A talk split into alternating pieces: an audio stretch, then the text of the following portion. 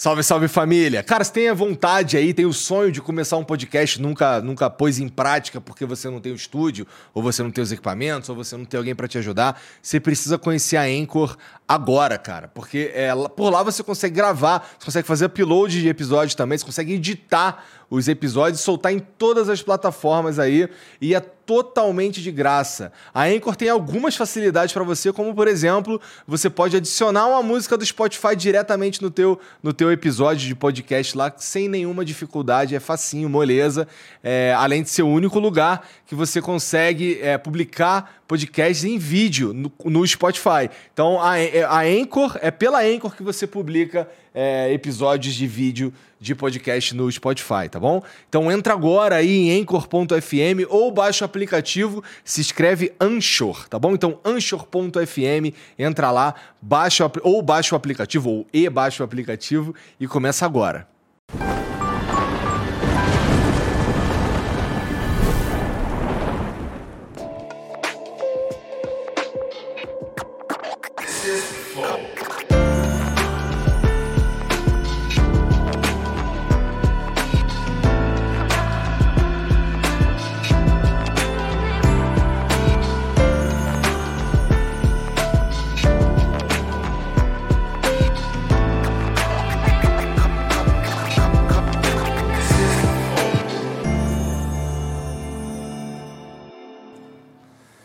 Salve, salve família, bem-vindos a mais um Flow. Eu sou o Igor.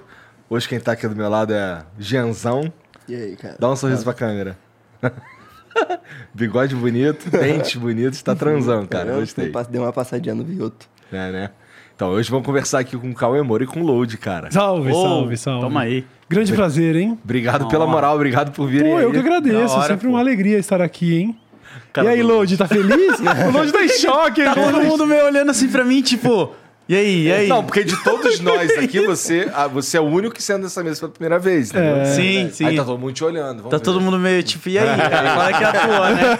Não vou falar... achar os papos? Qual é, foi? Então. Só vou falar um bagulho. Tem quatro malucos ali que estão com uns bastão olhando pra minha cara. Então, tô aqui por livre e espontânea vontade, hein? Bom, antes da gente continuar isso aqui, eu vou falar rapidamente aqui dos nossos patrocinadores. Começando pela Insider, que é quem, inclusive, forneceu essa camisa aqui belíssima que eu estou usando nesse momento. E, cara, você acha que na Insider só tem camisa? Lá tem um monte de peça de vestuário também. E, inclusive, cueca, cara. E eu vou te falar, as cuecas da Insider são maneiras mesmo. Já usou? Já. Cara, as cuecas da Insider são maneiras. É, o que tá aqui pros caras é cueca? Cueca Nossa, preciso. Pô, caraca, os caras vai amarrar nós, parça. Um presente, tá ligado que a mãe falava aí, se você ganha cueca de presente de aniversário... Obrigado, viu? é, tem, minha mãe falava esse bagulho aí, mano. Mas, mas, então, essas paradas não pegam no tecido da Insider não, porque é um tecido diferenciado tecnológico, rapaz. Foda. É, moleque. Mexe.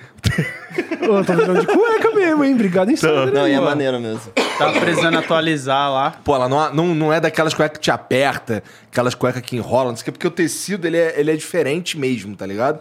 É um tecido maneiro tecnológico, cai, um caimento dele no corpo é maneiro demais.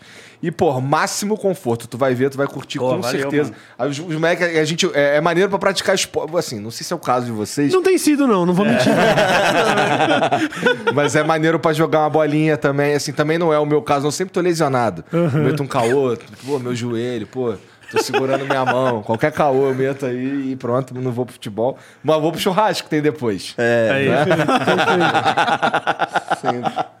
Então é o seguinte, cara, você pode comprar a sua cueca também e, e, várias outras peças de vestuário lá no site da Insider, que é insiderstore.com.br, tá bom? E você ainda pode usar o cupom FLOW para ganhar 12% de desconto. Inclusive, a malandragem é usar o cupom FLOW. Você entra lá, enche o carrinho, deixa ele como? Pô, vou ficar bem vestido agora. Várias cores, não tem só preto, tem várias cores, várias paradas lá para você. Tem a undershirt, tem um... Cara, tem... entra lá, você não tá entendendo, tem tudo. E aí você usa o cupom FLOW que você ganha 12% de desconto. Se bobear, e sai até umas pecinhas meio de graça aí, usando o cupom aí, o, o valor que você abateria, sai umas pecinhas de graça. Né, não? Dependendo do valor do teu carrinho aí, que se eu fosse tu, enchia. Deixava um carrinho boladão. Demorou? Insiderstore.com.br e o cupom é FLOW, tá bom? Bom, tem aqui o, o nosso outro patrocinador é a Stage. E a Stage é uma plataforma é, de ensino que, pô, tá ligado que o, o mercado digital é gigante, tem uma galera ganhando dinheiro com isso daí. É, e tem uma galera também, cara, que, que assim, essa plataforma, na verdade, ela serve para uma galera aprender a lidar tanto com, com, com marketing digital e tudo mais, e várias outras habilidades lá também. Então tem uma galera que tem, sei lá, tá procurando um jeito de melhorar na sua própria profissão, tá procurando alguma maneira de fazer uma renda extra e tudo mais. Ou tem, tem uma galera também que já tem um negócio e não sabe direito como é que faz pra trabalhar ali nas redes e tal. A Stage é a plataforma que você precisa conhecer agora pra você desenvolver essas habilidades, tá bom? Pra você ter uma ideia, olha só, olha só o que, que você pode aprender lá. Você pode aprender sobre negócios, como trabalhar sua marca, gerenciamento de redes sociais, tráfego pago, copywriting, que são aqueles textos lá persuasivos para você vender e tudo mais, e todo o passo a passo para você elaborar o lançamento de um, de um produto digital, tem tudo lá. Cara, são o quê? São 500, mais de 500 aulas, são 60 cursos online que você ganha certificado, tá bom? Mais de 40 professores, tem o Thiago Negro, tem o Joel J, tem um monte de gente lá gabaritada que sabe, sabe do que tá falando, sabe o que tá fazendo, e você devia conhecer também, tá bom? É, você pode usar o aplicativo e pelo aplicativo você consegue assistir as aulas sem nem precisar estar com internet. Por exemplo, você vai fazer uma viagem aí Rio São Paulo de ônibus ou Curitiba São Paulo de ônibus que a gente fez muitas vezes e a gente sabe que na estrada lá a internet cai e tal. Você faz o download do, do- da aula e assiste no aplicativo sem nem precisar estar conectado nem nada. Tem documentário lá no Stage Docs lá de história de sucesso dessa galera. E pra mim a parte mais legal da plataforma é, quando, é, é o Stage Jobs que é uma parte, que, é uma parte do, do aplicativo, da plataforma, que conecta o aluno com oportunidade de trabalho. Então você está estudando ali, não sei o que, já tem uma galera oferecendo trabalho, você já está ali, já, pô, o cara já sabe o que, que tu estava estudando, ele já conhece o conteúdo do- do- dos cursos lá. Então, pô, ele é praticamente um aperto de mão instantâneo, certo? Então, é, entra lá na State, se você usar o cupom FLOW29, você ainda vai pagar só R$ 29,90 por mês, tá bom? Para ter acesso a todo o conteúdo da plataforma, que é de fato incrível, é maneiro demais. Você entra, entra lá na, na plataforma, você vai saber do que eu tô falando. S-T-A-A-G-E. Ou aqui o link no- do que tá no QR Code na descrição. Clica que você vai curtir demais, tá bom? Mas é, mas é o seguinte, é por tempo limitado. Se você chegar lá semana que vem e colocar o cupom FLOW29 e não funcionar, a culpa não é minha, tá bom? Tô avisando pra você ir lá e fazer a tua inscrição agora, beleza? Então é agora. Amanhã eu já não sei, agora. É isso. É isso, Borga. O Falei maluco tudo. vende bem, mano. O maluco vende Caralho, bem. Tá ligado? Vende tava bem, aqui só de bobeira, né, Aprendemos, hein? Então, tô começando a ficar melhor nessa parada aí, tá ligado? Muito bom. E, pô, tem um emblema hoje também, né? Cadê? O Jean falou que tava... Caralho! Caralho, que isso, cara? Eu não tava esperando isso, mano. Mano, olha o caralho! Mano! O Vovô com o bonézinho fofinho, mano. Muito foda, mano. Cara, Nossa, que bonitinho, maneiro. mano. Pior que ficou maneiro. O. Jean me avisou, porque assim, geralmente, na verdade, toda vez eu só vejo junto com a, com a galera aqui, tá ligado? Aham. Hoje ele falou, porra, de hoje tá fudido. Nossa, Caralho, muito cara. foda. Qual é o nome do ilustrador mesmo? Esse é o Lipe Lipe Nero. O Lipe Nero, quando a gente. Acho que a gente repostou quando viemos eu e Rafinha como Ilha de Barbados. E aí ele, a gente tinha brincado, acho que sobre não sei se pode usar ou não pode. Ele mandou mensagem falando: bicho.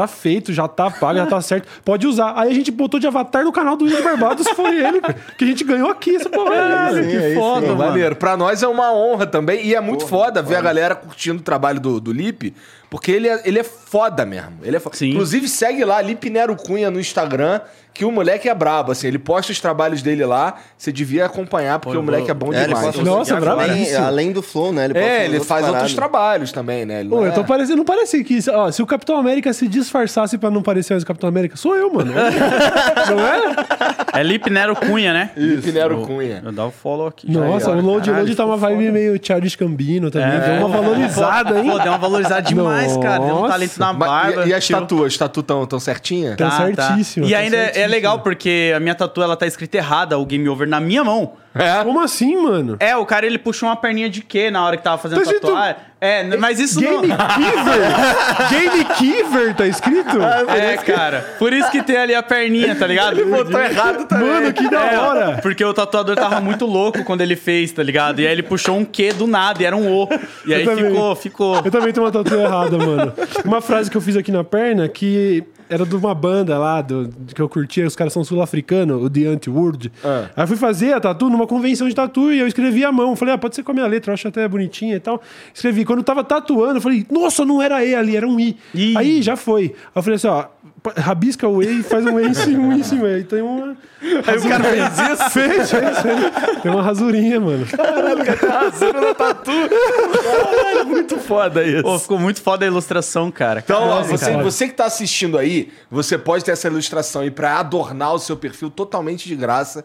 É só você entrar lá no, em nv99.com.br barra resgatar e ali você vai colocar o código DL Show, tá bom? DL Show, de desce a letra show, e aí você vai ter totalmente de graça lá pra deixar o seu perfil bonitinho, mas só pra quem resgatar nas próximas 24 horas, tá bom? Depois disso, só quem vai ter acesso a, a a esse emblema é quem resgatou. Então, se fosse você, eu ia lá agora, é, para não perder a chance e esquecer, sei lá. Que aí depois, para ter esse emblema aqui, só se você comprar de alguém disposto a vender no mercado de emblemas. Então, é melhor garantir logo, entra lá, nv99.com.br barra resgatar e o código é DL Show. Beleza? Caraca. Aí, mãe, entra lá rapidão. Não, depois a gente manda. pô. Resgata lá. Perfeito. E outra coisa, quer mandar uma mensagem pra gente? Você pode usar a mesma plataforma, a NV99, em nv99.com.br barra flow. Você manda uma mensagem pra gente aqui, a gente lê no final, ou aqui no link que tá fixado no chat. Beleza? É isso. Foda, Porra, mano. começou finalmente a fazer, usar aquela sala lá, né, cara? Fazer Pois um é, programa, né, mano? pariu. Cara, demorou muito, muito. Às vezes eu sou lembrado, às vezes a galera manda aquelas DMs respondendo stories, né? Você acaba vendo os stories anteriores que os Sim. caras tinham respondido.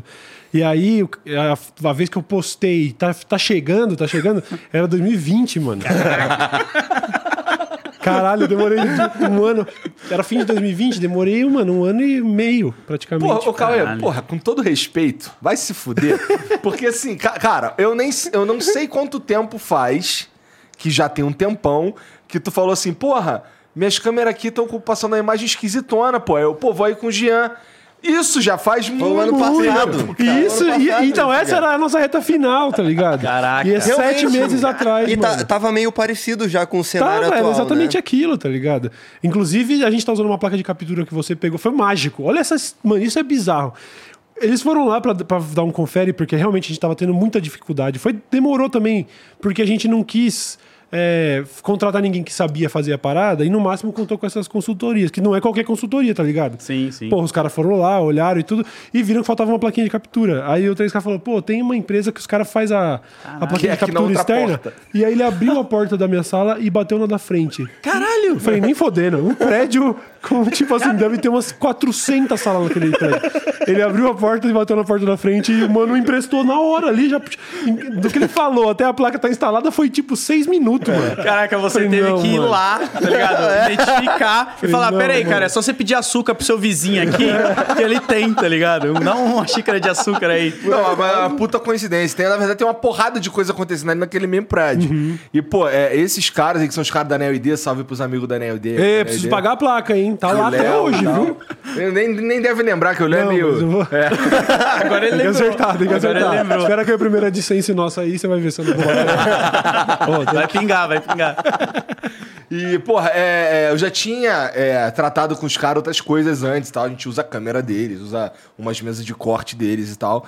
E eu já conhecia, eu tinha até uma, posso dizer que tinha uma certa intimidade com o Léo pra bater na porta dele e falar, cara, tô precisando de um Sim. qualquer coisa aí, tá ligado? Ele mesmo se ofereceu, né, pra É. isso várias vezes. É. Cara, que Pois é. foda, cara. É, então. Então, assim, foi mágico, tá ligado? E muitas coisas tiveram aqui dando certo. A própria entrada do load no projeto foi um bagulho. Como é que tu entrou nesse projeto, cara? Cara de. Seria. Não sei se eu falaria cara de pau. Não, porque não foi, tá ligado? foi. E eu, eu fico com esse sentimento ainda. Até hoje eu não acredito, tá ligado? Eu falo amor, eu conto, mano. amor. Eu vou contar aí.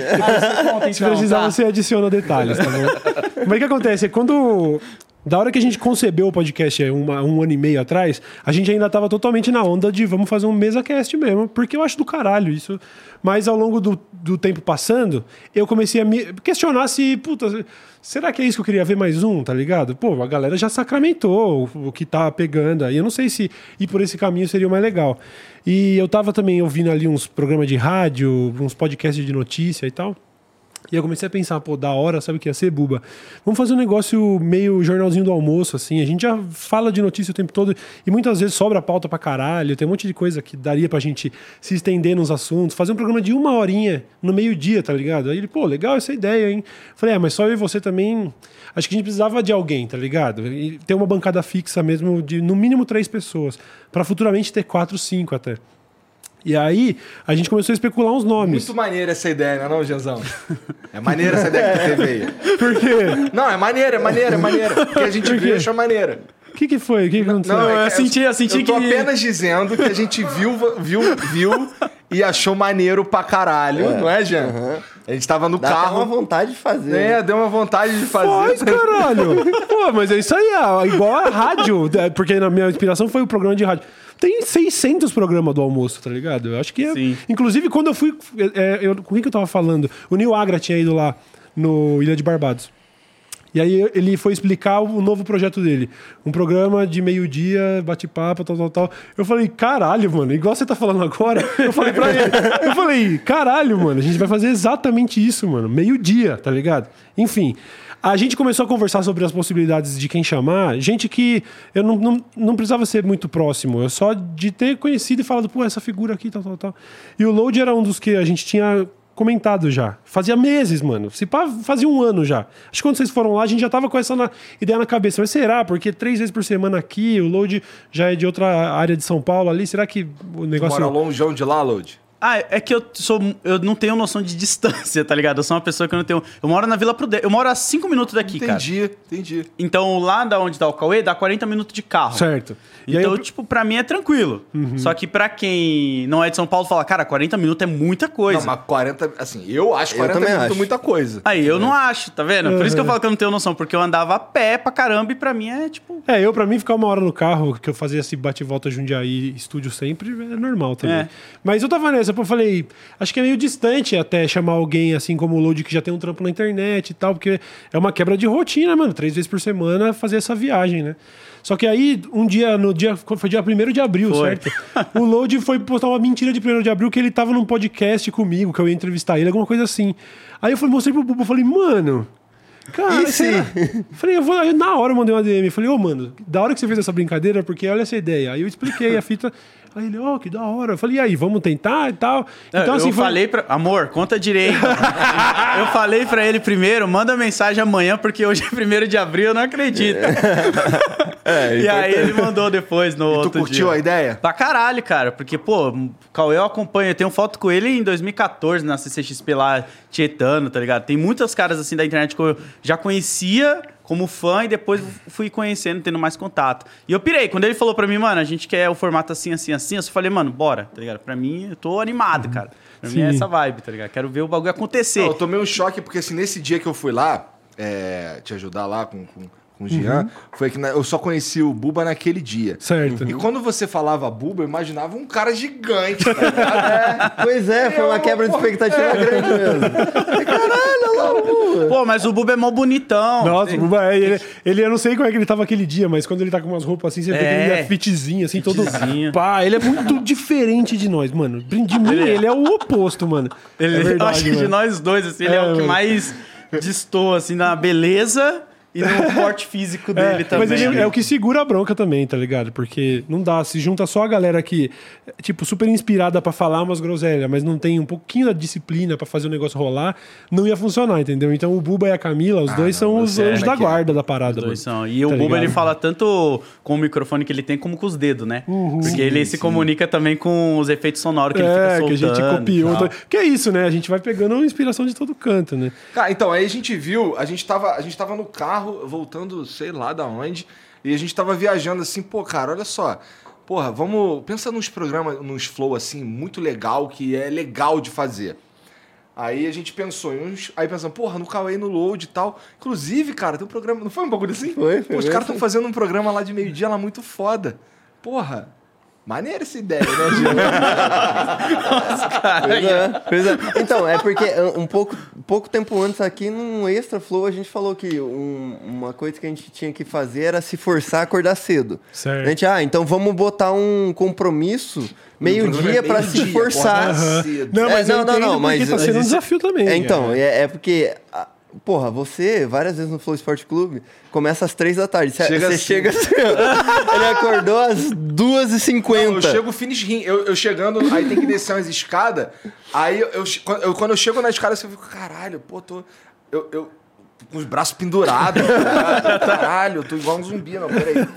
Não sei o quê. Aí, esse dia, inclusive, que eu cheguei, que foi essa semana, foi, Foi. segunda, né? Uhum. Não, terça. Terça. Eu cheguei, eu cheguei, moleque, muito fudido. Muito fudido. Assim, eu cheguei, caralho. Pô, tô fudido, deixa os moleques vão me zoar. Não sei o quê. E eu não consegui, porque quando eu abri a porta, a primeira coisa que todo mundo fez foi rir da minha cara. Eu, caralho. Parecia um zumbi, cara. tipo, dava pra ver que ele. Ih, caralho! Vum. Não fez nada. Só. vum. Mas isso aí, Veio. o Cauê, ele ajudou muito na minha rotina, que eu era essa vibe também. Eu acordava uma da tarde. Eu tenho uma. Não é uma teoria, né? Uma coisa que eu levava pra minha vida, depois que eu parei de trabalhar com patrão, de ter patrão, eu só vou levantar da cama quando minhas costas doer. Então, eu já contei isso. Eu ficava deitado, mano. Que eu trabalho Até por zerar, conta hoje em mano. dia. É, quando eu vejo que, tipo, puta, deu uma e meia, tá dando uma dorzinha aqui, levanto, tomo um café, sento e começo a trabalhar. Tu dorme tardão? Durmo três da madrugada, dependendo do que eu tô fazendo, assim. Às vezes eu vou dormir três, quatro. Teve, teve uns dias desses que eu nem dormi, né? Fui virado pro É, programa. o load colou virado. eu também tô tendo dificuldade, tá ligado? É um desafio bom. A gente tá, mano, eu tô felizão com essa nova rotina, mas é isso aí. Eu tava acostumado a dormir três e meia da manhã e, tipo assim, acordar dez e meia. Eu não ia tão longe. Mas dez e meia já começa a ficar tarde pra entrar ao vivo dali a uma hora e meia. Tem, pô, acordar total. Eu quero estar sempre às onze lá no estúdio e às vezes tá sendo desafiador. Quinta, agora, a gente fez sexta-feira com o Luigi, certo? Quinta-feira eu cheguei em casa, tipo, também umas quatro da manhã. Aí, tinha ó. tomado umas caipirinhas e tal. Eu já tava pensando, ó, vai- já vai ser o primeiro dia que vai dar pro- problema assim, de aparecer com cara de sono lá, de. Pô, eu achei meio até. Não, mas aí pô, você mete o Mas não óculos deu escuro. nada, é, não deu em nada. Mas. Caralho, imagina se vagabundo enchesse meu saco por aparecer com cara de sono. Tava fudido. Tô fudido, pô. E o pior é que assim, no domingo, nesse domingo, eu tava sozinho em casa, eu não falei pra ninguém. Eu, eu não fiz stories, eu não contei pra ninguém, nem pros meus amigos. Eu tava assim, porra, caralho, tá, tá uma merda, assim, eu preciso arrumar minha vida. Preciso arrumar minha vida. Vamos lá. É, eu preciso comer melhor, eu preciso me exercitar. E primeiro de tudo, eu preciso não acordar tão tarde. Certo, e assim, eu nem certo. fui tão longe também. Eu fiquei, pô, se eu acordar 10 horas da manhã, 10 e meia, pô, eu tô felizão, que pra mim é uma conquista. Já tá deu ligado? bom já. Maravilhoso. Porra, no dia seguinte eu falei, acordei 3 horas da tarde. No, no dia seguinte, eu- era pra estar aqui que horas? 3, 2 e meia, né? Uma parada assim. Duas e meia eu tava acordando também. Tanto que eu- Caralho. Eu acordei, inclusive, porque a Flávia bateu na minha porta. O Igor, é o seguinte, a Mariana tá falando que tu tem que acordar aí. aí Caralho, eu, cara. caralho. Aí eu só, só pulei, joguei uma água na cara, botei uma camisa e fui, saí fora. Mas porque você dorme tardão mesmo também? Tipo, Cara, eu sou. Eu, eu funciono melhor à noite, tá ligado? E, e- e isso, é, isso é ruim, porque é um horário que só tem eu acordado. Entendeu? Então, assim, se acordar no meio da tarde é foda. Porque já foi. Metade do- das pessoas. as- todas as maioria. pessoas já viveram metade do dia e eu tava morto. Tá lá. Entendeu? Mas a madruga tem esse. é- é- às vezes é mais produtivo mesmo não ter gente pra, tro- pra trocar uma ideia. Você, não- você não, não distrai, tá ligado? Eu, Sim. eu gosto. é uma- Eu, eu, às vezes, eu, eu zero muito a bateria social, tá ligado? Eu só quero ficar sozinho. E aí a madruga, é, né? Essa é a perfeição da Pô, parada. é, então, aí, aí para mim, assim, eu, eu me sinto muito mais ativo. Tanto que, ó, começa a dar, dar 4 e meia, 5 horas da tarde, geralmente eu tô, já tô ficando melhor. Tirando, tirando quando eu, eu sou, por exemplo, tem dia que eu tenho que acordar cedo pra caralho. E aí cedo pra caralho eu tô falando 8 horas, 7 horas, cedo pra caralho pra mim, tá ligado? É... Aí, aí foi, aí eu tô fudido o dia inteiro. Fudido o dia inteiro. Aí vem trabalhar, não sei o que, faz os bagulho aqui e tal. Aí tem aqui em cima aqui, tem um cantinho, tem um colchão, um computador. Tá ligado? Aí eu vou, durmo Perfeito, vai. e pronto, É, entendeu? que também esse também ajuda pra caralho. Pestaninha da tarde, segura a bronca. Pô, eu falo pro, pro pessoal que me acompanha, mano, eu trabalhava antigamente em metalúrgica, nos trampos, uma merda assim, acordava 5 da manhã pra chegar às 6 em ponto, tá ligado? E aí depois que começou a dar certo pra mim os bagulho de internet, mano, pra que, que eu vou ficar acordando tão cedo assim? Não preciso mais, tá ligado? E aí eu acordo, faço todo o meu trabalho nesse mesmo rolê e já era, tá ligado? Matei o que eu tinha pra resolver. Às vezes eu consigo matar até dois dias de trampo num dia só me, me Entendi. ferrando ali. Então, pra mim, É, é, mas pra mim sempre foi uma- um problema Então, muito sério mas aí é que cedo. tá essa parada. Desde sempre. Não desde tem- moleque. Exato. Desde criança, tá ligado? Então, mas aí eu acho que é total costume, porque hoje, fa- mas sendo eu acordava realista... cedo todo dia, pô. Não, então, mas hoje eu sendo fui pro realista... quartel, cara. Você não eu tinha que estar no precisa. quartel seis e meia. É, essa é a grande realidade, é, né? é foda. Algumas pequenas vitórias você vai ter que degustar, mano. Você não- se você não precisa ac- acordar cedo, Mas sabe o que é? Mas sabe Porra, por que da é? hora, né? Eu sou meio. Eu, eu tenho, eu tenho uns problemas mentais, cara. Hum. Assim, eu, eu, eu me sinto muito culpado, eu entendo. tá ligado? Por você não acordar cedo? Eu me sinto muito culpado por um monte de coisa na minha vida, tá ligado? E assim, que eu não devia estar. Assim, na verdade, foda-se, mas eu me sinto culpado. E assim, pra não ter essa porra na minha cabeça, eu prefiro que o corpo sofra. Eu Caralho. entendo. Mano, eu tava falando disso com a minha mina essa semana. Eu tô vivendo isso. Ela tava vendo a minha angústia, que eu tava ansioso. Eu falei, eu me sinto culpado porque eu tô tentando resolver umas paradas agora, por exemplo. Eu comprei uma casa, tá ligado? Eu vou voltar pra, pro interior daqui um tempo. Lá pra janeiro eu devo voltar lá. Vou morar em Itupeva, tá ligado? É longe daqui? Mano, daqui, daqui Pô, é já é uma. maluco, cara. Daqui já é mais longe, mas para eu, a gente que tá lá na Barra Funda no estúdio, da Barra Funda pra minha casa vai dar uns 50 minutos. Todo dia. E de volta, né, uma hora e 40 aí de bandeirantes. Mas eu tal. imagino que, pô, tu pegou uma casa maneira por, uma casa um, legal. por um valor que tu não acha em Mano, São Paulo. o apartamento que eu moro em Sem São dúvida. Paulo é mais caro do que essa goma que eu comprei lá, que é Caraca. três vezes o tamanho, com quintal e É, tal. essa é a então- vantagem. Então não São tem, Paulo é é. E e aí o que acontece? Eu esqueci qual que era o ponto mesmo da, da você conversa? se sente culpado. sente culpado. Ah, é, sobre culpa. E aí eu tô tentando resolver umas paradas, tipo, as minhas dores de cabeça é, tipo, resolver parada com arquiteto, com bagulho de imóveis e tal. Sim. É muito. Não é dor de cabeça. E aí eu me pego nessa, entendeu? Às vezes a minha mina tá numa correria ou nos dilemas do trampo dela, de rotina, a minha família lidando com as paradas, e eu falo, pô, eu não tenho direito de estar mal. Porque olha, sabe assim, tem- as pessoas estão muito piores, mano. E aí ela, a minha mina ficava, não, mas como assim? Cada um tem seus problemas. É, e tal. mas mas- eu falo, mas eu tô vendo de perto, sabe? Convivendo com situações assim, pô, eu queria. Tent- meu problema é que eu queria que a pedra da parede fosse essa e não essa, tá ligado? e aí você, você se sentiu merda, tá é ligado? diferente, cara, porque eu acho que cada um. É isso que você falou, cada um vai ter o seu problema ali, que nem a sua mina falou, mas você não pode deixar que isso não é um problema seu, Mas não tá adianta ligado? tu Tipo, falar isso, porque não, não entra na minha cabeça e provavelmente não entra na cabeça dele essa É. porra, tá ligado? Então, assim, por mais que a gente analise de maneira lógica, de maneira fria, até do ponto de vista do que a gente conseguiu conquistar, na minha cabeça, foda-se, tá ligado? tá na minha cabeça, cara, eu tava até outro dia. Outro dia eu era estoquista dele de magazine, tá ligado? Então essas noias não, não, não me abandona nunca mais, por mais que eu faça força. Pô, mas aí entra uma parada que eu também tenho. Tipo assim, eu não tenho tempo pra descansar. Porque eu penso que eu vou voltar a ser funcionário de alguém. Então eu nunca tô sem fazer alguma coisa. Tá Eu tô ligado? sempre em choque. Nossa, ficar, ficar ocioso pra mim é um, é um castigo. Aham. Por exemplo, né, os caras falam assim: ah, é, pô, não, vai chegar aqui é, a época das férias. Né? Férias? assim, fim do ano agora, a gente meio que tirou duas semanas de férias. Aí eu fui. Aí a minha esposa, minhas filhas, não sei o que, queria ir pra praia, a gente foi pra Angra. Cara, pra mim. É um martírio. E aí eu fico fudido, porque Entendo. assim, ó, Eu entendo eu não posso ser o filho da puta que vai jogar areia aqui no plano do geral, que não sou eu. Tá ligado? Tá lá a Mariana, a Carol e a Luísa lá curtindo pra caralho. E eu tenho que estar, tá, porra, pra fora. Você tem que estar lá, presente, Eu tenho né? que estar curtindo. É lógico. não sei o quê, vamos. Não, demorou, vamos pular na água. Não, bota a máscara, não sei o quê, foda-se, pula aí. É, mas por dentro eu tô, meu Deus, cara. Tá tudo ruindo, mano. Eu preciso Embora. voltar, É. mano. Nossa, sou Bora. exatamente Pô, e nem assim. precisa ir tão longe. Sábado e domingo de bobeira pra mim. Nossa, e, e, cara, é- pra minha cabeça foi muito escroto. Porque aí, beleza, vamos lá, tô de bobeira. Aceitei que eu tô de bobeira, beleza. Hoje, sábado não tem nada pra eu fazer. Então, tá. é, o que, que eu gosto de fazer? Eu gosto de sentar no meu computador, jogar um Diablo, jogar um Dota, ficar por ali, ver um, ver um bagulho com as minhas filhas, não sei o quê. Porra, mas se elas estão em casa, eu me sinto culpado de não ficar 100% do tempo com elas. Por exemplo, eu tô sentado no computador e tô sentindo culpa. Sim. Tá ligado? Cara, é, é uma noia.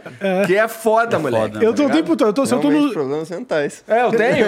mas eu sei, e assim, eu nem divido muito com os outros, porque eu sei que, assim, Ninguém vai resolver pra você. É, é coisa que não tem jeito, essa É, porra. não tem, não morrer tem, assim, eu acho, não sei. Será, mano? Será que não dá pra um, fazer uma terapiazinha ali? E ela vai falar o quê? Não, tá tranquilo, não precisa ficar com teus filhos mesmo, não. pô. Tá maluco? o eu, tem um ponto, mano. eu acho que ela não falaria isso não, então, tu, cara. fodeu, pô. Ela ia falar sobre estar no presente, tá ligado? É, não, sobre... ela- eu acho que ela não ia, tipo, falar pra você parar de, de fazer as coisas que você tá fazendo ou parar de sentir. É você começar a entender Sim. as diferenças e... Mas eu é que- entendo, assim, racionalmente eu entendo. Mas foda-se, eu sinto a culpa assim mesmo, entendeu? É que, Mas tipo, é um monte de... É uma caixinha de areia de gato com Ah. um monte de merda enterrada. Se, pra você limpar, você tem que desenterrar umas e vai feder pra caralho. Você vai ter esse momento de embate consigo mesmo ali que você pode escolher morrer com isso, que é como você tava falando, ou você pode escolher tentar desenterrar e deixar a caixinha mais limpa. Que tá murro você Olha tomou aí, na ó, cara, velho. Viu Você agora? foi espancado aqui agora. Isso foi muito foda. Faça terapia, cara. Eu, eu, eu tô falando como se não fosse pra mim também. tá? Não, e eu tô falando pra mim mesmo também. Esse que é o mais doido. Tô falando pra mim também, pô. Mas eu acho que esse meio que a gente tá. Ó, agora eu posso falar essa frase. Esse meio que a gente tá trabalhando com a internet me traz muito essa vibe, porque é um- uma parada que eu aprendi a trabalhar que é tipo, eu não sei como vai ser daqui dois meses pra mim. Eu não Pois tenho um é. salário fixo. Tá ligado? Tipo, é um Nossa, isso bagulho. é- Isso é, o pior de tudo. Você não tem, cara. Você, a galera às vezes vê assim a vida do influenciador, acha que é tudo aquilo, né? Receber coisa, Tu é tá influenciador? ganhando. Cara, eu não me considero não, mas a galera Tu coloca esse de falar que tu é um influenciador. É porque a galera coloca esse bagulho. Tem uns bagulho que vem pra você. Pega, né? Tá. É. Você falou, Eu já fui chamado de creator. Agora Creator. é. Agora eu acho que é influenciadora nova, né? Não Digital- sei, Ah, não, agora tem um vou fora. digital. o, digital Cauê, da época que era chamado de youtuber. É, então. Na época que era só. Youtuber. Como era? Não tinha, era. Vlo- não, do vlogueiro. vlogger, vlogueiro, mas tinha um outro termo. Ah, é, mas isso não- eu não me. é, Como eu disse, as pessoas falam. que esse é um termo antigo, caiu em desuso, que era o formador de opinião. Nossa, Formador esse de é mais opinião. bad vibes Isso é ainda. foda. Que bagulho. Pô, Mas- faço me... eu, todo dia eu falo pros outros ouvir o que a gente fala aqui na mesa e só usar aquilo ali pra ele ir aprender mais. Não é pra pegar o que eu falei aqui, Aham. isso aqui é verdade, Isso aqui é só a fagulha falou. inicial da, da, da É. informação. Ó, tá, tá aqui, ó. vou- Levantamos esse debate aqui, daí agora você faz a tua parte. Sim, eu acho da hora também. Eu acho que é um pouco, um pouco sacana, às vezes, as pessoas quererem cobrar essa responsabilidade do que você tá falando. para de falar palavrão aí nos teus vídeos que meu É. filho assiste. Ô, Porra, essa, isso, essa piada que você fez aí, na verdade, era isso e isso. Você fala, irmão, não tem como. Foda-se. sacou? É, é assim- esse é o novo formato de consumir conteúdo. Você vai ter que ter algum senso crítico. Não dá pra você abraçar e achar que eu sou autoridade em nada.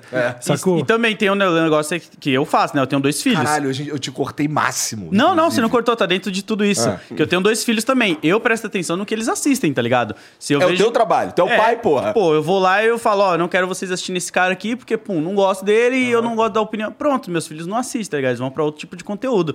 Então, esse negócio também da vida do digital influencer, como é chamado hoje em dia, é muito louco, porque quem é de fora acha que, tipo, você ganha dinheiro pra caramba, que você vive bem e tudo, mas não sabe essas neuroses, né? Que é tipo, mano, caralho, daqui dois meses tá pra cair um trampo que eu fiz, mas Pode ser daqui pra 60 dias também, porque no e-mail tá falando isso. Então você não tem um, um bagulho fixo ali, bonitinho pra você. E o trabalho é isso, né, cara? Você fica ansioso, É, caótico. você recebe Não, um e tu monte de... conhece, vocês conhecem alguém que trabalha com internet e não tem problema na cabeça? Não, Que não seja filho de herdeiro? ninguém. Os, é, a não ser isso. Porque você tem. Mas é verdade, você tem toda uma geração. Talvez acho que até um pouco mais nova, uma galerinha TikToker e tal, que a Uhum. galera. ela- Ela ficou famosa justamente porque a mina já era rica, e aí os É. cenários e as condições do vídeo da mina.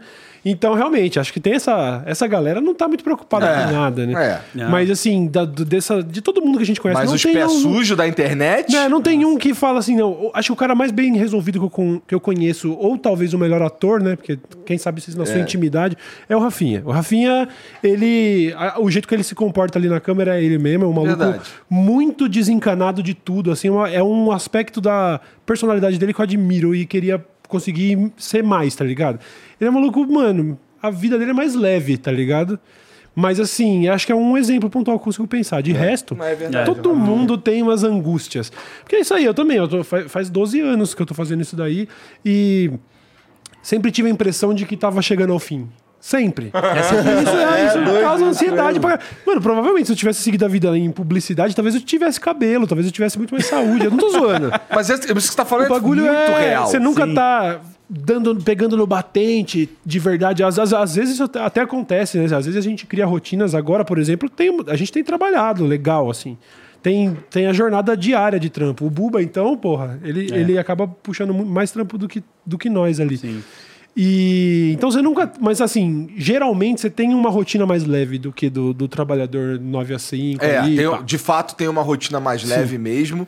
É, mas assim. Mas você nunca não está. Você nunca não está trampando. É essa situação aí. É. Você Você tira um dia de cagar, folga, você uhum. fala assim, mas um dia de folga. Sabe aquele. é, o tal do FOMO, Fear of Missing Out, né? O medo de perder as coisas. Sim. A pessoa fica fora da internet um pouquinho. Pô, todo mundo assistindo aí vai, vai se identificar com isso. Não precisa ser um. Um, um, um- como é youtuber digital influencer Formador todo mundo você fica dois dias sem olhar o Insta você já fica meio Sim. dá aquela coceira e imagina se a sua renda dependesse disso irmão Exatamente. É. essa é a parada. Então, assim, é realmente, às vezes é, é tão glamuroso quanto parece. Mas esse aspecto da ansiedade, da angústia e de não saber o dia de amanhã, o YouTube pode mudar uma regra aqui, ó. Pô, É, exatamente. Vocês sabem Já bem, acabou. tá ligado? Vocês sabem bem. É um pisão fora da curva e você vai de potencial multimilionário para desempregado. É não tem isso. papo. Exatamente. Não tem Mas papo, é. entendeu? E é, é, é, é, alto, é- é- como é? alto risco e alta recompensa, mas é alto risco, tá E, ligado? e eu, e sabe o que eu acho muito louco isso? Porque, tipo, eu tenho uma visão minha, pessoal, que é porque eu vim do zero, tá ligado? Tipo, eu passei a ganhar dinheiro e viver disso em 2018. Eu, desde 2012 eu tô na independência fazendo meu bagulho porque era um hobby, era um bagulho que eu gostava.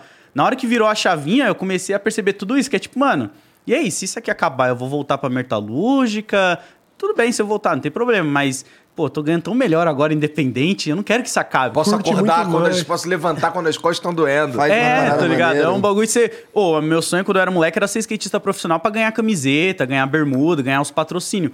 Hoje, esse sonho não se realizou porque eu larguei essa vida, mas. Querendo ou não, essa vida acaba, às vezes, uma marca falando, pô, gostei do teu bagulho, tá aqui uma camisa. Aí você volta, puta, era o que eu queria quando eu era moleque, que da Sim, hora. sim. E você fica com esse medo também, né? De tipo, puta, tudo vai acabar e não depende de mim, depende do YouTube, Pô, depende da plataforma. A primeira, a primeira vez que eu, que, eu, que eu vi assim, caralho, fudeu. Foi em 2016, no mês de 2016. Eu dava aula de inglês na cultura inglesa. Comecei em 2009. 9? É, tá, 2000, é, 2009 comecei. Fui até 2016. No meio de 2016, foi quando eu dei a minha última aula lá. Eu falei, pô, parei, eu vou, vou me mudar, vou sair do Rio, caralho, não sei o quê. E fui pra Curitiba, no meio. Assim, eu tinha acabado de sair da cultura inglesa. O YouTube mudou uma regra que fudeu o meu canal na época. Fudeu. Caralho. Então, assim, todos os meus números passa... caíram pela metade. Inclusive a grana que eu recebia, tá ligado? E eu tinha acabado de sair do meu emprego, que eu já tinha sido promovido umas três vezes ou quatro vezes, tá ligado? Tava de boa até. É, não tava de boa porque era professor, né? É, mas você foi promovido, tá ligado? Tipo, o professor sofre. E. E tava em uma cidade que eu não tinha família, não tinha nada. Eu tava lá. Comecei lá. numa cidade nova. É, e tudo mudou, eu me fudi. Cara, foi aí que eu comecei a ficar careca. Foi aí que meus cabelos começou a ficar branco. Não tô zoando, foi nessa Não, mas época faz aí. sentido. Foi tudo caralho. Que é aquilo que você falou aqui um, um tempo atrás, que era, cara, é, não sei se mês que vem o, o salário vem, tá ligado? Eu, não, sei- eu, eu não sabia se eu ia conseguir pagar o aluguel no mês seguinte. Ficar, caralho. Imagina isso. Você deve imaginar que tu falou que tem dois filhos. Sim. Porra, com dois filhos, uma mulher numa cidade diferente. Fica, caralho. Exatamente, mano. Fudeu, não, deixa eu ver o que, que tem de escola de inglês por aqui. Pô, qualquer merda eu vou virar Uber, sei lá, qualquer parada assim. E, cara, e, e esse desespero, ele é constante, tá ligado? Uma merda que você fala, irmão, no dia É. seguinte acabou tudo. Tá ligado? Pois é. Eu, quando eu, eu tive a, a parada também, logo depois de ter acontecido com o Cossielo, parada de tweets antigos, rolou Aham. comigo também. Totalmente merecido, tá ligado? Hoje eu penso, bem feito, se fudeu mesmo, otário pra caralho. Mas ali foi um momento que, tipo assim, mano. aquela- Eu, eu, eu soltava o celular e ficava pensando, mano, eu não acredito que acabou tudo, tá ligado? Porque você acha que é o fim, tá ligado? Fala, irmão, não acredito que eu quis. Acabou, mano, acabou. Eu tô- Ali já, eu já tava, sei lá, sei lá, sete, oito anos na época. Falando, mano, é isso, a sua carreira. Você não tá preparado, porque a- o mais, o mais angustiante é que, por exemplo, o moleque que estourar hoje, ele tem pelo menos aí. Se você for considerar com os blogs lá atrás que já estavam ganhando dinheiro e tal, né? Então, assim, já tinha uns caras ganhando dinheiro de conteúdo, né? Na internet há, vamos dizer, 16, 17, 18 anos. Se, se o YouTube começou há uns 12, né? Então você tem uma geração ali de Sim. blogs. Essa, essa é toda a história que alguém que começar agora já tem pra analisar, né? Você já tem cases de sucesso. Exatamente. Você já viu como o Whindersson estourou só com uma. Uma GoPro, você já viu o, o sucesso do podcast. Você tem toda uma, uma história que é vasta. Se você for pensar em tempo de internet, nós estamos falando de uma história longa de gente Sim. ganhando dinheiro com internet. Mas em 2010, quando a gente começou, não tinha nenhuma referência. É do zero a parada, né? E aí, aos poucos, foi começando essa transição de conseguir largar o trampo e viver dessa parada, mas é sempre a sensação de estar com a peixeira abrindo um mato, tá ligado?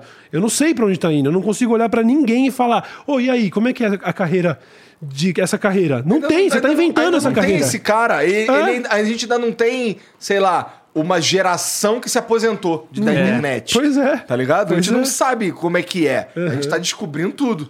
por isso que a gente fica maluco, por isso que a gente fica é. careca, porque a gente não sabe. Pô, e o muito louco, porque quando você começa, tem muita gente que acha que é simples, né? Porque eu vou pegar por mim, né? O meu exemplo, assim, que eu não sabia negociar, eu não sabia fechar palestra. Ninguém te ensina essas paradas. Tipo, ah, quanto você vai cobrar pra fazer uma publi? Ninguém te ensina, você não sabe o valor.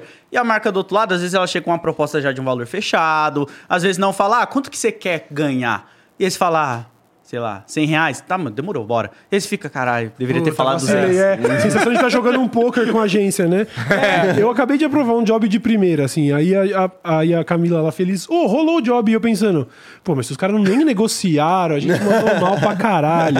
Rolou, rolou esses dias aqui com a gente também, né? Nem pechinchar.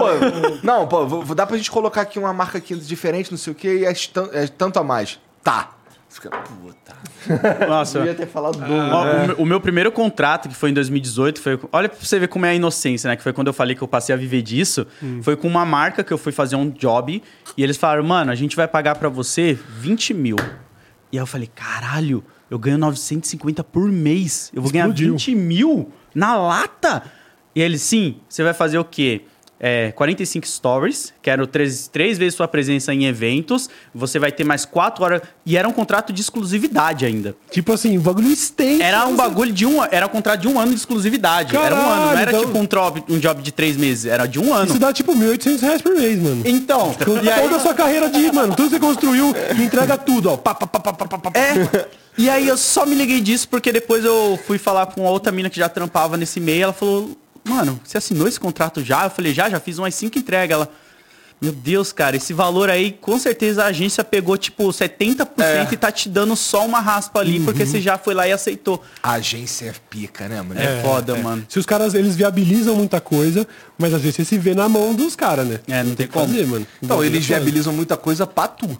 Porque eu vou te falar, a gente teve que criar a nossa própria agência, porque só não chegava nada, tá ligado? Durante um, um extenso período de tempo. Certo. Tá? Por exemplo, pra chegar, teve, teve marcas aí que inclusive patrocinaram diversos programas que a gente que fez o, o Media Kitzinho explicando por que, que aqueles caras tinham que botar dinheiro nesse cenário. Uhum. Tá ligado? E entregamos lá. E aí, rolou. caralho. E aí, eles pularam você. E é- é, Não, é, eles falam assim, não, isso aqui não. não. Pô, no começo eu fazia isso, cara. Depois que eu tomei esse Pelé, eu fiz a mesma coisa. Até mandei pra Camila recentemente. Fiz um media ia lá e mandava um e-mail, tipo. Tanto é que eu tenho uma história que é a da Panini. Ah. A editora Panini, aliás, Panini, um abraço, até hoje tá comigo. No começo, em 2013, 2014, o meu canal era um dos maiores de quadrinho. Ponto, um dos maiores. Tem matéria lá na Globo, se estiver duvidando, vai lá ver, hein?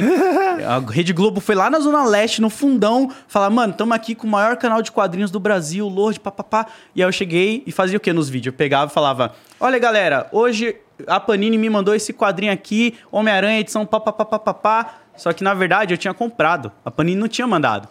Eu mentia nos meus vídeos falando que a Panini, as editoras mandava, porque aí, pro tu parecia público, um patrocinado. Pô, cria um. Media Kit É. já. o público um olhava e falava: Galera, Caraca, porra. mano, se esse moleque tá recebendo gibi, ele tem um bagulho foda, é um conteúdo diferenciado dos outros canais.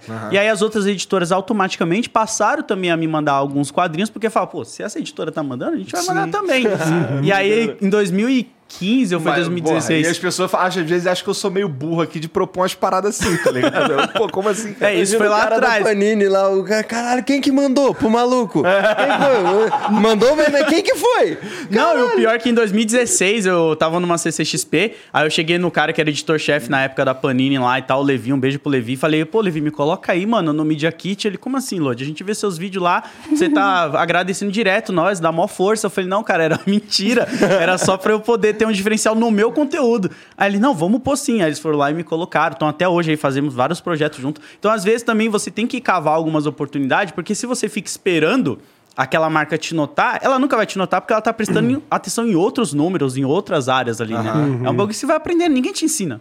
É muito doido. Você aprende o quê? Na feira do rolo. Você aprende, É negociação, né? É. aprende assim, cara. Mas é verdade. Não tem como. O que, que tu compra na feira do rolo? Só quadrinho? Não, cara, eu comprava videogame pra caramba. Tipo, o meu pai era o cara que ele ia com uma galinha e ele voltava com toca-fita, voltava com, tipo, um aparelho DVD na feira do rolo da Parada 15 ali.